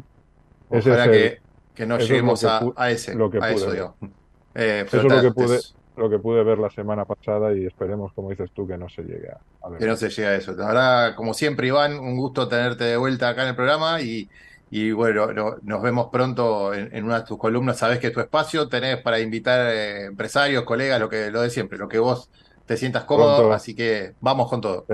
Te, voy a traer a algunas personas en, próximas sesiones y, hablaremos desde Chile y también desde España, porque vuelvo a tener que viajar a España en unas semanas más un gusto, será. Estaré, estaré yendo, estaré yendo y viniendo y podremos hablar desde allí, desde acá y te traeré algunos invitados interesantes que ya tengo ahí, algunos seleccionados. Muy bueno. Muchísimas gracias, Iván. La verdad, un lujo como siempre y bueno, te, despedimos y te saludamos desde Argentina. Muchísimas gracias. un abrazo a todos, un abrazo Juan y un abrazo a los argentinos. Bueno, y estuvo con nosotros Iván Calvo Prieto, el CEO del ADN. La verdad, un lujo como siempre tenerlo y, y con la claridad que, que que nos va contando el panorama tanto en Chile bueno, y España que está yendo y viniendo ahora y luego tendremos a sus invitados. Así que muchísimas gracias. Vamos al corte y volvemos con nuestro próximo invitado. Desde Buenos Aires, transmite LRI 224, AM 1220, Ecomedios Informate en ecomedios.com. Seguinos en Instagram, arroba ecomedios. De la mano de los mejores. Experiencias, aciertos y desaciertos de los empresarios número uno de nuestro país. Qué bueno, qué bueno. Acá tenemos otro empresario, otro número uno que nos acompaña en esta tarde medio gris en Buenos Aires. Eh, Aldo Pesile, CEO de Maxi Red. ¿Cómo te va, Aldo? Muy buenas tardes. Hola, ¿qué tal, Juan? Buenas tardes. Gracias por el llamado. No, por favor, gracias por participar y, como digo, siempre donar parte de tu tarde hacia nosotros. Lo de número uno, no sé, pero bueno. sí, sí, sí, son todos, todos los empresarios son números uno. La verdad que es, es un gusto tener las herramientas, conceptos, tips, recomendaciones, algo, historia de cada uno que, de los que em, emprenden o emprendemos, que todos los que tenemos una empresa hacemos, siempre algo puede quedar para la gente. Así que esa es la idea, hacer la caja de herramientas del empresario pyme y el emprendedor. Eh, desde este programa nos, nos gusta hacer eso ya hace seis años, pero ¿Cómo, cómo, cómo viene el mundo de, de, Maxi Red? ¿Cómo, contaros cómo arrancaste con el, con el proyecto, porque, bueno, de, de desarrollo de software, desarrollo de software de tu parte desde los 90, ¿no? Desde 1990 que, que trabajas en el desarrollo de software hasta, bueno, hasta llegar a, esta empresa. Sí, sí, fue, no, no, te digo por casualidad, porque yo siempre sentí que nací para programar, ¿no? Eh, antes de tener una computadora y sin que nadie tenga una computadora a mi alrededor. Pero yo sentía ese, esa pasión y, bueno, en, aquel entonces yo terminé el secundario en la localidad de Mar de Ajó, la localidad costera de, Mar de Ajó. Y bueno, como era uno de los pocos, casi único de la zona que programaba, eh, me convocaron y bien terminé el secundario para desarrollar software comercial y ahí empecé a desarrollar software para farmacias, inmobiliarias, supermercados, corralones, eh, bueno, para el que aparecía, y en ese entonces que no había nada, eh, todo el mundo necesitaba un software y, en esa época también, que era mucho más básica la programación que hoy, eh, podías tener un, software ahí pequeño, pero, pero eficiente, yo lo hacía en 20 días, hacía un sistema. Claro. hasta que, hasta que de cara a la temporada del año 91, la temporada de verano del año 91, entra el dueño de un restaurante, a, esta casa de informática donde trabajaba, pidiendo un software para, su restaurante. Y bueno, nada, me explica la, manera, lo, que había que hacer, y se lo voy a instalar un 14 de enero del 91, y cuando se lo instalo, le digo, quédate tranquilo que yo me quedo, te ayudo a usarlo, te enseño a usarlo y te ayudo. Lo que menos hicieron el dueño y todos los que estaban en ese restaurante es prestar atención a lo que yo hacía. Nadie me prestó atención, por ende yo terminé utilizando mi propio sistema toda esa noche. Eran las temporadas doradas de la costa. Esa noche em, se hicieron 600 cubiertos, que era más o menos hacer cuatro veces el salón fue una locura. Y cuando terminó la noche, el dueño del restaurante me, dice, ¿no querés trabajar de adicionista, trabajar en el restaurante? Adicionista es el que utiliza el software y, anota lo que los mozos, lo que los mozos van llevando a las mesas. Y bueno, lo, que, lo, primero que me pasó muy curioso fue descubrir que lo que había hecho era una porquería. Entonces, en la práctica, en la práctica, eh, lo, di vuelta completamente el software y, bueno, tuve el resto del verano y esas noches largas que entraba a una mesa a la una de la mañana y se quedaba tomando un café hasta las 3 de la mañana, aburrido yo, me, ponía a programar, me ponía a programar, a, solucionar los, problemas que había tenido durante la, durante la noche. y así fue que desarrollé un sistema para, para gastronómicos. ¿viste? Con, claro, claro, claro. claro. Y usándolo, vos, mismo, usándolo eh, vos mismo, digamos, o sea, lo, lo, lo, aprendiste, o sea, lo programaste, te diste cuenta que tenía oportunidad de mejora, hiciste el, el MVP, digamos, y lo empezaste a cambiar y ahí, y ahí salió el nuevo. Exactamente, exactamente. Hoy hay una disciplina que se llama UX. Eh, claro. ¿no? User Experience. Eh, bueno, en ese entonces yo hice de, de UXer de, mi propio, de mi propio software Y, bueno, al año siguiente yo me, vine para Buenos Aires y empecé a estudiar licenciatura en, informática en la UBA.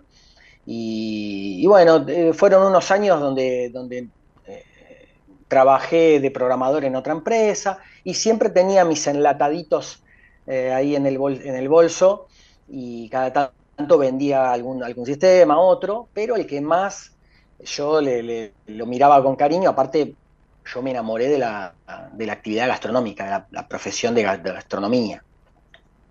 Eh, así fue que, bueno, ese software yo seguí yendo a Mar de Ajó, a San Bernardo, en los veranos y trabajaba utilizando mi software. Un año fue en una, en una pizzería, otro año fue en una parrilla. Fui pasando inclusive por, por varios rubros dentro de la gastronomía. Hasta que, eh, bueno, eh, a los pocos años decidí directamente dedicarme a, a, vender ese software en concreto y muy de a poco y de así, de, de, de, la nada y uno a uno a uno, boca a boca, haciendo publicidad en una revista que había en ese entonces. Eh, bueno, fui ganando clientes y ahí apareció el primer restaurante de renombre y la primera cadena y... y claro, bueno, pero pero así vos decís, ahí, ahí empezó uno a uno, pero bueno, tenés eh, más de 80.000 usuarios, 10.000 puntos de venta, La Cabrera, Kentucky, eh, es una, eh, es una Guerrín, locura. Lo, Don sí, Julio, no, no. o sea, tenés un montón de, de, marcas, de empresas conocidas, Habana, Bonafide, bueno, o sea, de, de Dashi, o sea, de, de, todo tipo, lo que es el mundo gastronómico, tenés una, unas marcas de primera línea y, y como, como te decía, ya más de 80.000 usuarios y 10.000 puntos de venta, tenés un una herramienta súper potente. Más allá de otros rubros, porque no es solamente vos desarrollás, no solamente para, para el mundo gastronómico, ¿no? Porque también si te piden de otros, de otros rubros, de otros verticales, digamos, de mercado, también no. Lo. No, no, no. Eh, nos hemos dedicado exclusivamente a la gastronomía. Eh, eh, la, la, gastronomía es un, es un mundo maravilloso eh, donde, donde re, hacer soluciones informáticas es, es, es muy placentero porque realmente eh, es todo un desafío, es todo un desafío la, la, eh, la gastronomía, ¿no? Desde, desde el control. Anteriormente trabajaste. Anteriormente claro, trabajaste antes, con, farma, con es, farmacias, claro, inmobiliarias, claro. eh, comercios mayoría, o sea, antes, digamos, ahora solo gastronómico. Exacto. Un, antes le hacía un sistema al que me pedía un software para lo que sea. Me, pedís un sistema para tu programa de radio, para agendar a los entrevistados y yo te lo hacía, ¿no? Claro. Todo a medida. Ese medida después se transformaba a veces en algún enlatado, ¿no? Eh, pero eh, a partir de que decido eh, comercializar el software, el, el MaxiRest, el software para gastronomía, que es el que, el que más expertise yo logré, el que más know-how logré, ahí em, empieza eh, la, la, carrera de, del software gastronómico y de la, la ahí comienza la trayectoria del software gastronómico. Y a partir de ese entonces eh, solo vendí ese software y, y, la empresa se formó para desarrollar y mantener y hacer evolucionar ese software. Claro. Y, y, y, y ahora estás integrando otras plataformas, o sea, serán de código abierto o no, pero vos, vos sí integrás eh, bueno, o sea, Mercado Pago, Pedido Ya, o sea, vos a tu plataforma, o, sea, o te podés, eh, tenés interfaz claro. para, para que hablen los sistemas, digamos. Exactamente, exactamente. Hace muchos años eh, que, que tomamos Ahí estamos viendo imágenes. Mientras, perdón, ahora como, como ah, generadores TV es la radio que se ve, vamos viendo ah, imágenes de, de, de, ustedes mientras, mientras nos vas contando. Hermoso, bueno. Eh, bueno, no. Eh, de, decidimos hace muchos años eh, no desarrollar lo que otros hacen muy bien y se dedica y que entonces todo aquel todo player que aparezca en el mercado ofreciendo soluciones para la gastronomía bienvenido. Y que desarrollen el negocio y que brinden soluciones. Y, y nosotros hola. Hola hola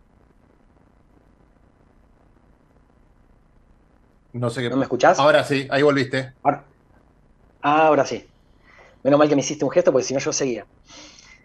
Eh, y bueno, eh, nos integramos hoy con todo eh, partner que, que, aparezca, todo proveedor de soluciones informáticas o no para gastronomía, principalmente y fundamentalmente informáticas, se, interconectan con MaxiRest, ¿no? Claro, hoy MaxiRest habla con Pedidos Ya, con Rappi, con Mercado Pago, eh, con todos los, proveedores de, plataformas son de e-commerce eh, marca blanca, eh, los que desarrollan menúes con el código QR, en fin.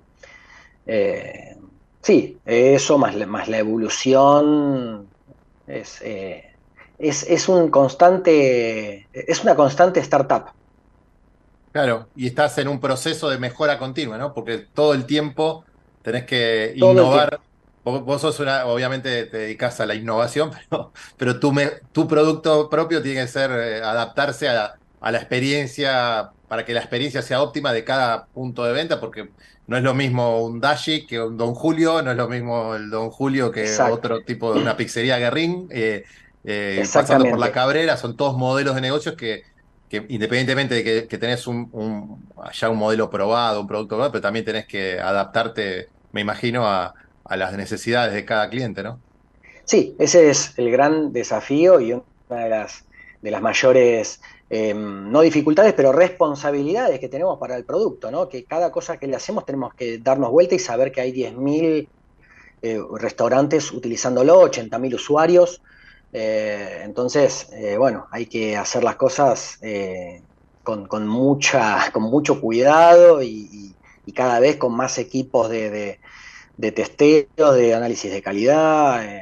y cada cambio es muy estudiado, pero sí, exactamente el, sistema hoy lo, adaptamos. Claro, y, y vos tenés presencia en Argentina, Uruguay, desembarcaron en Paraguay. Estamos eh, desembarcando ahora en Paraguay, tenemos planes de seguir expandiendo a toda la región. Eh, el, año que viene, para fin de año, esperamos poder estar eh, entrando en México. sí, sí, ese es el proyecto principal en el cual estamos trabajando hoy, que es el proyecto de internacionalización. Eh, estamos para, para, llevar adelante ese proyecto también, eh, estamos llevando adelante todo una reconversión de, la empresa a un modelo 100% digital con todo el, valor humano detrás. ¿no? Hoy nosotros somos una empresa, ya casi somos 200 colaboradores y, son muchas personas que hacen que eh, que, que sea posible en estas eh, miles de, usuarios que hay. Y, bueno, el, desafío para seguir creciendo es creando, seguir creando herramientas, simplificando procesos, agilizando pasos. Y, bueno, en eso estamos, ¿no? Eh, y, también estamos trabajando hoy fuerte en, en la, gran información que manejamos, en la Big Data, eh, porque, bueno, en esto de simplificar los procesos, ¿no? podemos ayudar al usuario hoy con Machine Learning y, técnicas de, inteligencia artificial, podemos ayudar a, por ejemplo, que cargue eh, casi de manera asistida su carta menú, eh, que pueda obtener los costos de acuerdo a recetas magistrales estándares, eh, que, pueda saber, eh, que pueda conocer eh, los, precios máximos, mínimos, depende del lugar donde se encuentra.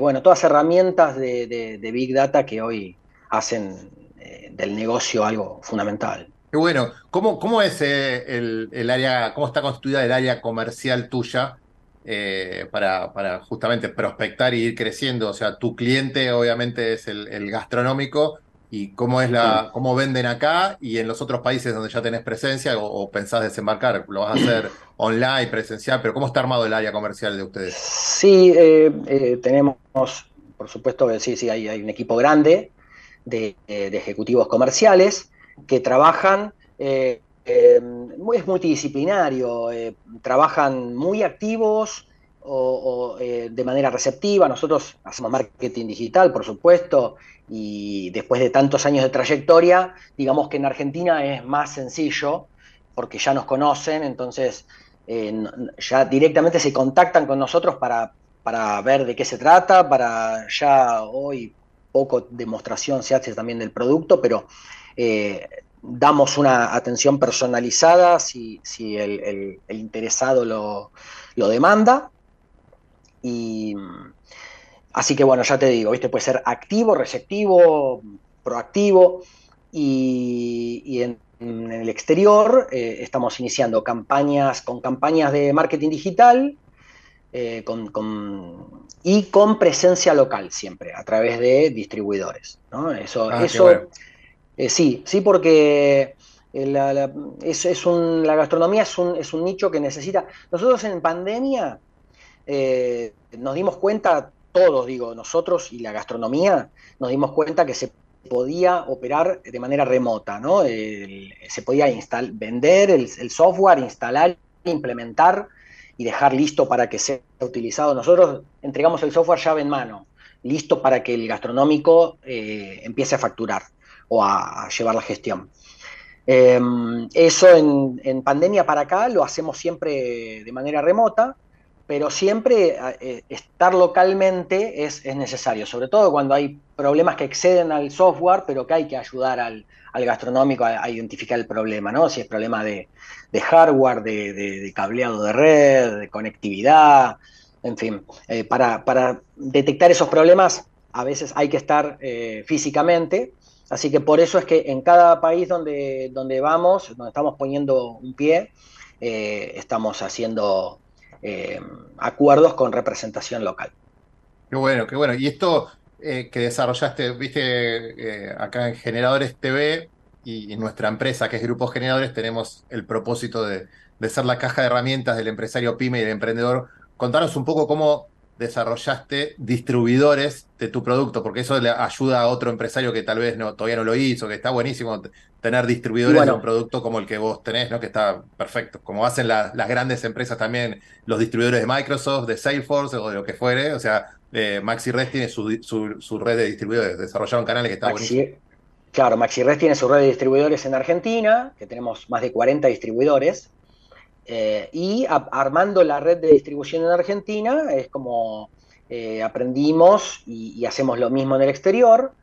Y en nuestro caso es, eh, es algo muy, es un, scouting muy artesanal, por así decirlo, ¿no? O sea, nosotros con nuestro departamento comercial nos dedicamos a identificar, a entrevistar y a partir de que el, negocio es win-win, empieza todo un proceso de formación, porque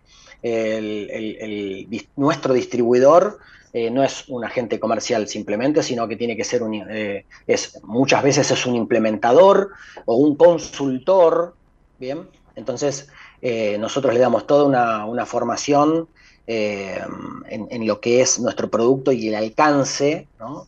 Para que, incluso hasta en el momento de la preventa, tenés que conocer de punta a punta nuestro sistema, porque como se adapta, vos bien dijiste, a, desde, un local pequeño, un fast food, una dark kitchen, un delivery, a una cadena, eh, de todo tipo de gastronomía, como se te ocurra, desde una panadería eh, hasta, hasta un restaurante high-end de, comida eh, súper elaborada. Bueno, tenés que conocer todas las todos los features que tiene el software. Y bueno, esa es el, parte del entrenamiento que nosotros les damos a, los distribuidores. Es una tarea, es una gran tarea. Eh, hoy parte, gran parte de la tarea que tiene el equipo comercial que recién me preguntaste es, eh, es eso, ¿no? Es entrenar distribuidores. Qué bueno, qué bueno. Ahora, ahora hablando de equipos comerciales, le, quiero dar eh, la, bienvenida, las buenas tardes a Guillermo Alijas, director de consultoría de grupos generadores y también se suma para, hacer algunas preguntas y eh, es columnista también de, la radio y digo, bueno, qué, qué, bueno tener a Maxi Red y a Guillermo para hablar de ventas. bueno, mucho gusto. ¿Qué tal, Aldo? Un gusto. Sí, sí, súper interesante. Además, lo, disfruto la red de Maxi Red en, en algunos emprendimientos personales que tengo. Eh, me, ocurre preguntarte algo, Aldo, porque me parece que, no sé si lo ves así, están hace mucho tiempo, la pandemia aceleró algún proceso, ¿no? Un proceso de digitalización de los medios gastronómicos, necesariamente porque la pandemia lo, golpeó. Y ¿Fue eso un salto cualitativo y cuantitativo en- en el uso de este tipo de software? Esa es la primera pregunta. Y la segunda es, hay otras cosas que están pasando en otras partes del mundo con los software gastronómicos, ¿no? Desde la autogestión, desde el pedido, el cobro, todo. Digo, e- e- en, un ciclo de, vida del producto, bueno, ¿qué pasó con la pandemia? Como pregunta uno y dos, ¿a dónde estamos en Argentina en esto? Me encanta, muy buenas preguntas. La pandemia, eh, sacando toda la parte negativa, por supuesto, todo, todo lo que implicó, dejando de lado eso, eh, aportó eh, un salto cualitativo muy importante, muy importante, porque nosotros ya teníamos desarrollados todas eh, las soluciones de digitalización que la gastronomía necesitó sí o sí en la, pandemia. Eh, durante y después, ¿no? Estamos hablando del menú digital, el delivery online, y, y- entonces fue un, acelerador del cambio cultural. ¿no? Vos hoy seguís yendo a restaurantes, muchos, muchísimos, que, que siguen trabajando con el, menú en QR. Eh, el, que no lo hace porque valora mucho el, soporte físico y, también está bien, ¿no? Lo, lo tradicional.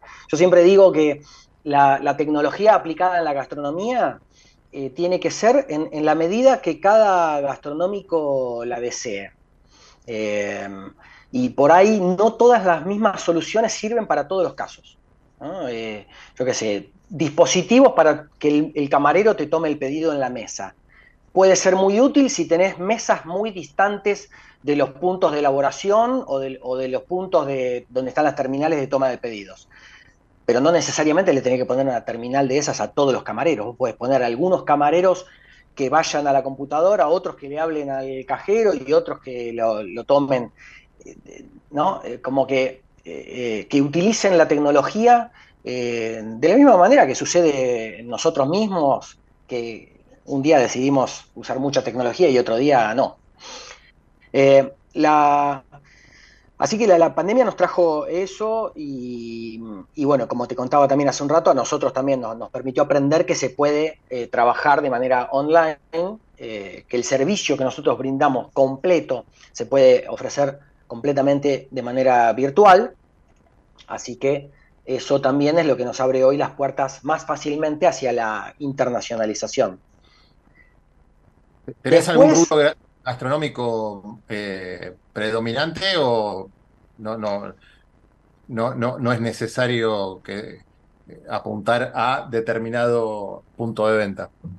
No, no, no, no, para nada. Todo tipo, todo aquel que compre algo que se come y, y lo tiene que vender y, y, ese, ese alimento sufre un proceso en el medio, y no necesariamente, porque un vino, por ejemplo, no, se, no sufre ninguna transformación, claro. pero, pero el, nuestro software, el, el, el know-how más grande que tiene es donde la mercadería que vos compraste no es la misma que vos vendés, donde en el medio claro. se transformó. Um, y no, no, no, lo, lo adaptamos para, para, todo tipo de, de, de, de, comercio y de tamaño, ¿no? Eh, ya sea un, un, localcito o hasta un food truck, como una gran cadena y, o, o, un gran grupo gastronómico que maneje muchas marcas. Eh, eso, no, no. Qué bueno. No hay ningún problema con eso. Y no quiero dejar de colgar la, la pregunta de Guillermo respecto de hacia dónde va el, el, el, mundo o dónde estamos parados en, en, en Argentina, eh, porque con, con, hay, hay, mucha tecnología eh, rodeando lo que, lo que es hoy. Nosotros eh, somos el, el, core business nuestro, es el punto de venta. Bien, nosotros estamos fuertes en el punto de venta, haciendo que todo suceda hablando con pedido ya para que un pedido ingrese y se cargue en el sistema MaxiRest y se emita la comanda y se descargue el stock, eh, haciendo que, hablando con Mercado Pago para decirle cobrar esta mesa de este importe, imputarla, cerrarla, etc. Y cada vez más, más soluciones. La, los, los tótems que, que ahora también se empiezan a ver en otros países Eh, bueno, y acá también, ¿eh? acá también. Terminales donde el usuario va y el usuario elige lo que quiere comer, completa su orden, paga y después espera, el- espera la, el- la comida. Sí, lo que Eh, se bueno. empezó a observar en los últimos tiempos es lo que vos comentabas, la integración de plataformas, sean las de delivery o de las, de las fitness con el tema de pagos y demás, en una integración bastante global que es muy potente, ¿no? Porque estoy pidiendo, pagando, comandando, confirmando la cocción, confirmando el, el pedido que está y tengo la... Y, y lo que más interesante es poder ver la trazabilidad eh, eh, online, los clientes que están diciendo, mi pedido está, me ha pasado, mi pedido está en la cocina y uno se imagina que le están preparando la milanesa o la ensalada, mi pedido está en viaje, imagina que están arriba de una bicicleta, arriba de una moto. Eh, y lo de los así. también se empezaron a ver, ¿no? A ver, pero eh, eh, te pregunto algo por ahí más loco, o sea, hoy el, trabajo más importante es el punto de, trabajo que son los restaurantes, los bares. ¿Podría llegar este proceso de integración a llevar a un proceso de anulación del punto de venta físico al público para ser transformado íntegramente en virtual? Sí, correcto. A veces yo digo, eh, nosotros vamos a terminar no desarrollando el front de lo que es eh, justamente facturar, ¿no? O sea, un sistema, un software tradicional de facturación, que es lo que hicimos toda la vida, eh, hoy tranquilamente puede, eso puede llegar a estar resuelto por otro. Entonces, ¿en, qué, va? Termina siendo como, como si fuera una plataforma o un sistema operativo. Eh, eh, es en la gestión de, de la inteligencia del negocio, ¿no? donde, donde terminamos actuando eh, hoy, por ejemplo, un pedido que llega desde pedido ya eh, en MaxiRest, no se utilizó el, el front, no se utilizó el, el- el software de facturación, pero sí se, inte- se- se utiliza toda la inteligencia de negocio que hay dentro del software. Entonces, no, no es muy loco pensar lo que estás diciendo vos. Eh, para nada, para nada. De hecho, cuando, mirá, esta charla la mantuve con el, el founder y CEO de Clover. Eh, no sé, los tenés presentes, los aparatos que son, es la evolución del, del postnet. Bueno, He visto, he el- visto algo, he visto algo de eso. bueno, eh, nosotros eh, fuimos la primera y somos la única el- eh, empresa de software argentina, ¿no? Del nicho gastronómico. Argentina que tiene desarrollado un software eh, embebido dentro de los Clover para el nicho gastronómico, por supuesto, que es la app de camareros. Eh, los camareros con un Clover pueden ordenar desde ahí, ver la cuenta y, por supuesto, cobrar. Eh, bueno, con él manteníamos, mantuvimos esta charla donde, donde el software en, un futuro tenderá a, no, no, por supuesto, el software de punto de venta va a tener que tener siempre su propio front, porque vos vas a tener, inevitablemente, tener que tener un tipo y un cajero sentado eh, facturando, pero muy probablemente es, es eh, el- lo que se conoce como software tradicional, muy probablemente se use poco porque va a provenir la venta, porque proviene de un, de un e-commerce, eh, una venta proviene de un e-commerce, proviene de- del mismo dispositivo del, del comprador. Claro, está- Perdón, si tuviera que... ¿Puedo meter una pregunta más, Juan? Eh, bueno, entonces hacemos la, la- ce- cerramos con la pregunta de Guillermo. No, te quería preguntar, eh, el rubro gastronómico en la Argentina tiene un montón de aristas muy particulares, ¿sí? Tiende a ser un rubro, en algunos aspectos, un cierto, eh, de cierta informalidad, en muchos aspectos, ¿sí? En el cambio de menú constante, proveedores que cortan sus demás, sistema de facturación y más. Si yo te preguntara los dos o tres grandes desafíos que implica el desarrollo o la implementación de un software gastronómico en la gastronomía argentina, o sea, ¿cuáles son los desafíos de tu empresa para con el mercado? Bueno, eh, el, mayor desafío históricamente de, la gastronomía es eh, controlar el stock. Ese es el mayor desafío. Em, después eh, está el, desafío del, control de, el- vamos a llamarle, robo, desperdicio, merma, todo lo que gira en torno a donde la mercadería se va por otro lado. Consumo interno, invitaciones, etcétera, etcétera, etcétera. Ese es, un gran desafío también. Em, bueno, después, eh, hoy, después de tantos años, es como que mm, fuera de esos dos grandes desafíos, mm. eh, nada, después un, gran desafío también para el empresario gastronómico es poder dedicarle el tiempo que necesita un software para poder explotarlo al máximo. Que muchas veces el gastronómico tiene que estar recibiendo un proveedor, tiene que estar, eh, ¿viste? hoy la compra de mercadería es un desquicio, hoy mantener los precios es un desquicio. Entonces, no le va a quedar tiempo para sentarse a ver si la receta está bien cargada o el, nuevo cocinero, si eh, eh, ese es un, es un, gran desafío. Eh, que, bueno, es también un desafío para nosotros lograr hacer las interfaces y meterle inteligencia de negocio lo más posible para que el gastronómico tenga que tenga, tenga un software. en un futuro me encantaría, no sé, que el, software tenga inteligencia propia, que con inteligencia artificial en algunas cosas estamos cerca, que pueda llegar a tener la inteligencia de autoprocesar compras, por ejemplo. ¿viste? Hoy eh, muchos no cuentan con la estructura o el tiempo ¿no? de, cargar las compras, de nutrir al software de información para que después esa información se venga en beneficio tuyo. Sí, sí, la verdad que es, buenísimo. Que sea predictivo, por ejemplo. Y tenés, claro, tenés, eh, tenés todas las posibilidades entre las recetas, las compras, cuando tenés eh, programas estandarizados o recetas estandarizadas y usando la herramienta correctamente hasta definir los costos eh, eh, y, el pricing, ¿no? La venta, el costo, la contribución, todo está buenísimo eso y eh, obviamente cuando es cocina muy artesanal, de platos únicos es más complejo, pero cuando hay un programa estandarizado y una carta o, modelos, bueno, de, franquicia, de menú, esto, la verdad que es súper eficiente.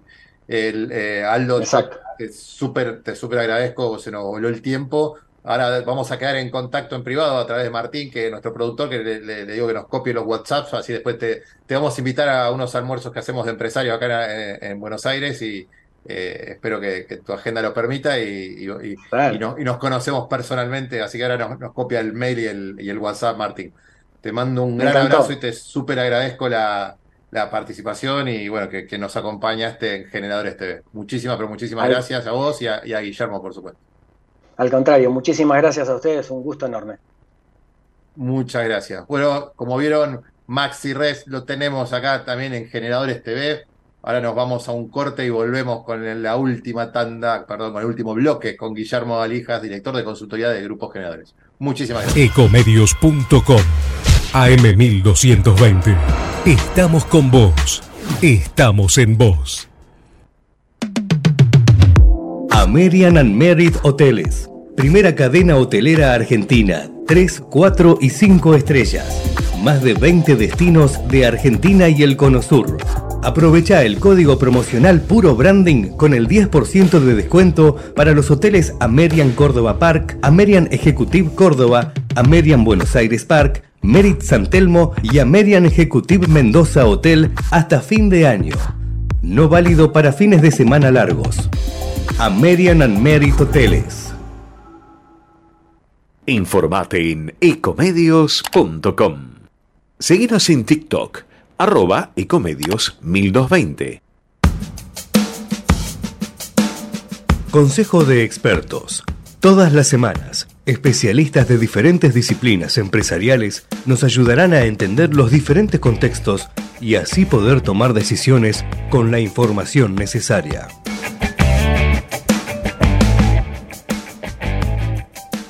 Muy bueno consejo de experto. ¿Y qué otro experto que Guillermo Alijas, director de consultoría de grupos generadores? Y con un tema, seguimos con los temas buenísimos, cómo diferenciar las características del producto de los beneficios. Muchísimas gracias, Guille, ¿cómo va? ¿Qué tal, Juan? Buenas noches, buenas noches para, para toda la audiencia. Eh, es todo un tema, ¿no? Habríamos hablando de características que los vendedores deberían saber manejar para poder diferenciarse. Hablábamos en su momento el lunes pasado de la matriz de valor, que vimos el ejemplo de la empresa Grupo Vía, y me está faltando unas dos patas más, por lo menos esta segunda a ver hoy, el tema de características y beneficios. Es decir, uy, otra vez una matriz, ¿no? ¿Por, por qué, tenemos que, por, por qué tenemos que matrizar todos los vendedores?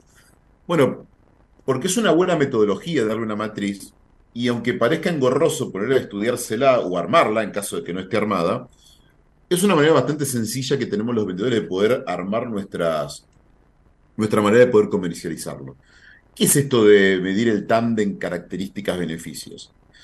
Em, toda oferta, sea de productos o de servicios, tienen dos grandes componentes. El producto tiene características que las diferencian, los servicios también lo tienen, podemos hablar desde un, televisor, Juan, o un electrodoméstico, o, un celular, hasta lo que es una compañía de seguros, un servicio de telefonía, un servicio de un servicio de, una SaaS, por ejemplo, de una app, de las tantas que hay, entre ellas las que recién hablaba nuestro, nuestro invitado Aldo, y tiene características determinadas. Esas características eh, se diferencian de los beneficios. Lo primero que podríamos ponernos de acuerdo es que es una característica, Juan. O sea, la característica es un componente de un producto o una variable de un servicio que lo describe como tal. Y esa descripción hace al funcionamiento. Por ejemplo, un software, como el que recién escuchábamos, podríamos decir que la característica es que podemos desde ese lugar tener un lugar para tomar los pedidos, un lugar donde vamos a poder facturar, donde vamos a poder comandar. Por otro lado, una característica de un celular, podríamos hablar de su capacidad de fotografía, de su almacenamiento, de su velocidad de arranque, de, la sostenibilidad de su batería, ¿sí? Y estaríamos hablando de características. Y por otro lado están los beneficios. ¿Y qué son los beneficios? Bueno, es lo que el producto hace por el, por el, por el cliente. O sea, en definitiva es lo que le va a dar algún tipo de satisfacción o le va a poder permitir lograr algún tipo de bienestar a un cliente en función de esas características. El tema es que algunos vendedores se quedan basados, y la gran mayoría se queda basado específicamente en las características del producto. Y no siempre las características transforman naturalmente y por carácter transitivo en el cliente que está escuchando cuáles son esos beneficios. O sea, los vendedores entienden que por el solo hecho de saber las características de un producto, el cliente va a entender sin ningún tipo de inconveniente cuáles son esos beneficios. Y hay una frase que aprendí hace muchos años, Juan, que dice que eh, lo obvio por obvio se obvia. Entonces, como buen vendedor, yo no daría por sentado que absolutamente todos los clientes interpretan o entienden cuáles son esos beneficios que, que incluyen las características de los productos. Hace muchos años, eh, cuando empecé a ser vendedor, me dijeron, usted tiene que aprender las cinco palabras mágicas para poder aplicar las características a los beneficios. Yo dije, wow, paso a tomar nota, ¿no? Las cinco grandes frases o palabras. No, cinco palabras mágicas. ¿Y cuáles eran, Juan, si querés anotarla? ¿Qué puede ofrecer el producto? Eso es lo que tiene que preguntarse un vendedor siempre. Digo, ¿qué significa eso? Usted pregúntese, ¿qué puede ofrecer el producto? ¿El producto o el servicio? Si usted se pregunta qué puede ofrecer el producto o el servicio, va a empezar a pensar desde el otro lado que usted quiere eh, eh, enamorar, que son, son los clientes. ¿Y cómo lo va a enamorar a los clientes? Bueno, en principio para poder entender qué le va a poder ofrecer ese producto. Entonces, este es un tándem muy interesante. Entonces, partiendo de que lo obvio por obvio se obvia, Juan, la construcción de esa matriz es todo un desafío en las organizaciones, sobre todo si el que nos está escuchando en este momento es una pyme. Y bueno, ¿cómo armo esto? Entonces, tengo que primero conocer claramente cuáles son las características de mi producto, de mi servicio. Y la segunda es cómo esa característica cambia la, la, vida de mi cliente o la usabilidad del producto en base a mi cliente. Entonces, por un minuto debo dejar de centrarme en el, en el producto y tengo que empezar a pensar cómo esto le mejora la vida a nuestros clientes. Ahora, la pregunta es, ¿a cuál de nuestros clientes? Porque, por ejemplo, la venta de una- un aspecto tecnológico, como puede ser un celular o una computadora, si en alguna de nuestras hijas, Juan, que son adolescentes, y hablamos sobre las características y los beneficios, van a centrarse en dos o tres características muy, muy, muy puntuales, extremadamente diferentes a los beneficios que podrá estar buscando tal vez mi madre, que tiene 79 años de edad. Entonces, Claro. digamos, mi hija pregunta, bueno, ¿cuál es la mayor velocidad para responder a las conectividades? Mi madre está preocupada si eh, la letra se agranda.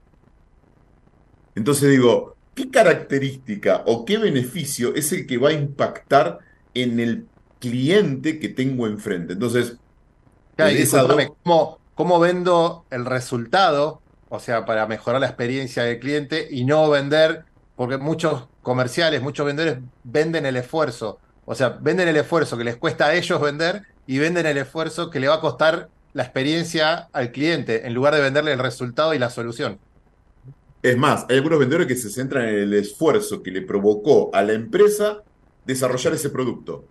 Usted no Claro. sabe, 20 años de investigación en el mercado. Ah, ¿y para qué me sirve? Claro, claro, claro. Entonces, si podemos incorporar esas cinco preguntas, o sea, ¿qué puede hacer el producto? Por, por ¿Para qué me sirve este producto? Vamos a empezar a, a encontrar otra dimensión. Aquellas empresas, pymes tal vez, que no hayan desarrollado esta matriz, lo primero que hay que hacer es detectar cuáles son esas características y ver desde el punto de vista del cliente en qué me mejora esto. Si me mejora en la accesibilidad, me mejora en el precio, me maneja, eh, me, me- me mejora, por ejemplo, eh, poder manipularlo de una manera determinada. Por supuesto que no todas las empresas ni todos necesitan eh, experimentar una gran matriz de beneficios. Yo quiero darte en, este, en, este, en esta charla de hoy, Juan, una empresa como Apple, que para sus celulares basa toda, absolutamente toda su comunicación en las características. ¿Por qué? Porque hay beneficios que ya están totalmente. Entonces, ¿cuál es la gran diferencia entre el 11 y el 12? Es un smartphone, es un celular. Claro. Ahora, en la velocidad, en algunos detalles técnicos. Sin embargo, cuando uno tiene que comunicar eh, desde las características es esta variable, otro ejemplo pueden ser las automotrices, Juan, por ejemplo, donde claramente toda la comunicación, más allá de algunas imágenes aspiracionales y demás, se basa muchísimos en las características, en la motorización, en el consumo, en la- en- en el confort, por ejemplo, pero se basan en las características. Ahora, si nos vamos a otro tipo de productos, que tal vez no sean ni tan masivos ni de tanta potencia, puede ser que nosotros estemos focalizando en nuestros beneficios. Hay muchas empresas de software, como la que hoy escuchábamos, que comunican básicamente del beneficio. O sea, sería bastante absurdo poder comunicar un software, una, una SaaS, un- un- una app, como los usuarios eh, conocemos normalmente a la SaaS, y decir, bueno, esta app está formada por 742 códigos interconectados para que en dos segundos yo pueda cambiar de pantalla. ¿Quién va a comprar una SaaS, un software, bajarse una app porque tiene esa característica? Pues absolutamente nadie. O sea, Claro. la variable está en qué tan rápido me sirve, cómo desde esta app puedo llegar a ver cuatro cosas a la vez, puedo comparar diferentes variables. Hace muy poco estaba escuchando una comunicación de una empresa de software muy, muy, muy, muy conocida, eh, que decía, usted eh, entre a nuestra página y compare eh, las características de nuestro servicio y cómo este servicio le puede ser mejor para su negocio. ¿Cómo me va a plantear a mí una, una comunicación de marketing donde me tienen que hacer trabajar? O sea, eh, eh, o sea, si yo no tengo ganas de trabajar, tengo ganas de que me lo digan. Diferente Claro, es, claro. usted en esta, en esta, en esta aplicación va a poder encontrar en un mismo lugar, en una misma, en misma, en una misma aplicación, a dos clics, todas sus cuentas integradas, eh, todas sus plataformas de comunicación. En un solo lugar va a poder interconectar su WhatsApp, su, entra aquí que va a tener todas estas soluciones. Pero me da ganas de meterme en esa app a investigarla. ¿Por qué? Porque lo que me está diciendo esa app es para lo que me sirve. El resultado, qué beneficio vas a tener absoluto que, que te va a ayudar a, a tener una mejor experiencia eh, eh, empresarial, experiencia de vida, experiencia gastronómica. El tema es la, cómo mejora la experiencia y cómo tengo el resultado absoluto, ¿no? Pero bueno, Por- es, es por- una, por- por es eso una- es importante- esto. Eh, por, por eso, un poco para ir cerrando el, el concepto, eh, a- a- algo que me quedó muy, muy grabado en mis primeros años de, de vendedor. Eh, las características describen, Juan, pero los beneficios venden. Entonces, uno puede comparar desde las características, sin duda, ¿eh? sin duda. Ahora, cuando termino resolviendo por la opción de un producto o un servicio y termino resolviendo por lo que se denominan ¿no? actualmente los beneficios. Pero para aquellos comerciales, para aquellos empresarios pymes que, están tratando de transformar sus fuerzas de ventas para que sus productos sean mejor comunicados a sus clientes, la matriz de característica y beneficio es interesante. Las características describen, los beneficios venden y recordemos a cinco palabras mágicas, Juan. ¿Qué puede ofrecer el producto? Si podemos respondernos, ¿qué puede ofrecerme el producto? Empezamos a entender que esta matriz es mucho más que una matriz más en las eh, metodologías de comercialización. Es uno de los elementos para poder entender los productos y poder comunicarlos mucho mejor a nuestros clientes. Como decía anteriormente, el cómo, cómo vendo el resultado y no el esfuerzo es justamente el, eh, uno, uno de los secretos y tenemos que poner al cliente en el centro y mejorarle su experiencia. Por eso tanto UX necesitamos entender no solamente cómo se navega algo o, o cómo está desarrollada la app o cómo, no, pues a mí que me digas cómo está desarrollada una aplicación o que me digas cómo na- se navega una y, y cuántos diseñadores estuvieron en una web responsive que la puedo ver desde un smartphone, me da lo mismo. Entonces, el tema es el beneficio absoluto, el resultado, cómo me diferencio. Y, y de ahí vamos a la pregunta eh, interesante, ¿por qué el cliente nuevo nos compraría a nosotros y no a nuestro competidor? Y ahí a ver si tenemos una diferenciación real y entendemos cuál es el beneficio, que es el que definitivamente vende. Así que bueno, Guille, la verdad es buenísimo el tema, me encantó. Estos son temas que deberemos seguir desarrollándolo juntos con, bueno, con la matriz de valor y con los, las características del comercial, porque son todas cosas que la gente pregunta y que las fuerzas de ventas siempre tenemos gente conocida, clientes que tienen dudas ah, con este, con estos aspectos. Sí, perdón. No, te decía que justamente uno, de los puntos que acabas de mencionar es cómo hago para que mi producto, mi servicio se diferencie de la competencia. Me parece que los dos decálogos que hablamos el lunes pasado y este, la matriz de valor es cómo diferencio mi organización. Y esta matriz de características y beneficios son extremadamente potentes a la hora de poder entender cómo me diferencio de la competencia. Eh, por supuesto, con productos bien desarrollados. Algún día, si querés, contamos la experiencia de la cochihuevo. ¿La escuchaste alguna Dale. vez? No, no, pero vos, como vos lo vas a contar, yo lo voy a disfrutar. Así- De la mano de Guillermo Alijas, director de consultoría de grupos generadores, otra, otra columna increíble de ventas, como siempre. Así que muchísimas gracias, Guille, y que tengas muy buena semana. Gracias, Juan. La Y seguimos. ahora la seguimos, seguimos generando juntos y bueno, otro programa de Generadores TV que se va en el día que Lionel Messi ganó su octavo Balón de Oro y que Dibu Martínez quedó como el mejor arquero del mundo. Lindas noticias para Argentina y para cerrar el programa, felicitaciones a esos grandes deportistas que tenemos eh, en la República Argentina. Muchísimas gracias a todos. Nos vemos el jueves en Mujeres Generadoras a las 16 horas en nuestro LinkedIn Live. Y la semana que viene seguimos con nuestro programa, si Dios quiere. Nos vemos y nos escuchamos el próximo lunes en esto que vamos a llamar Generadores TV. Muchísimas gracias.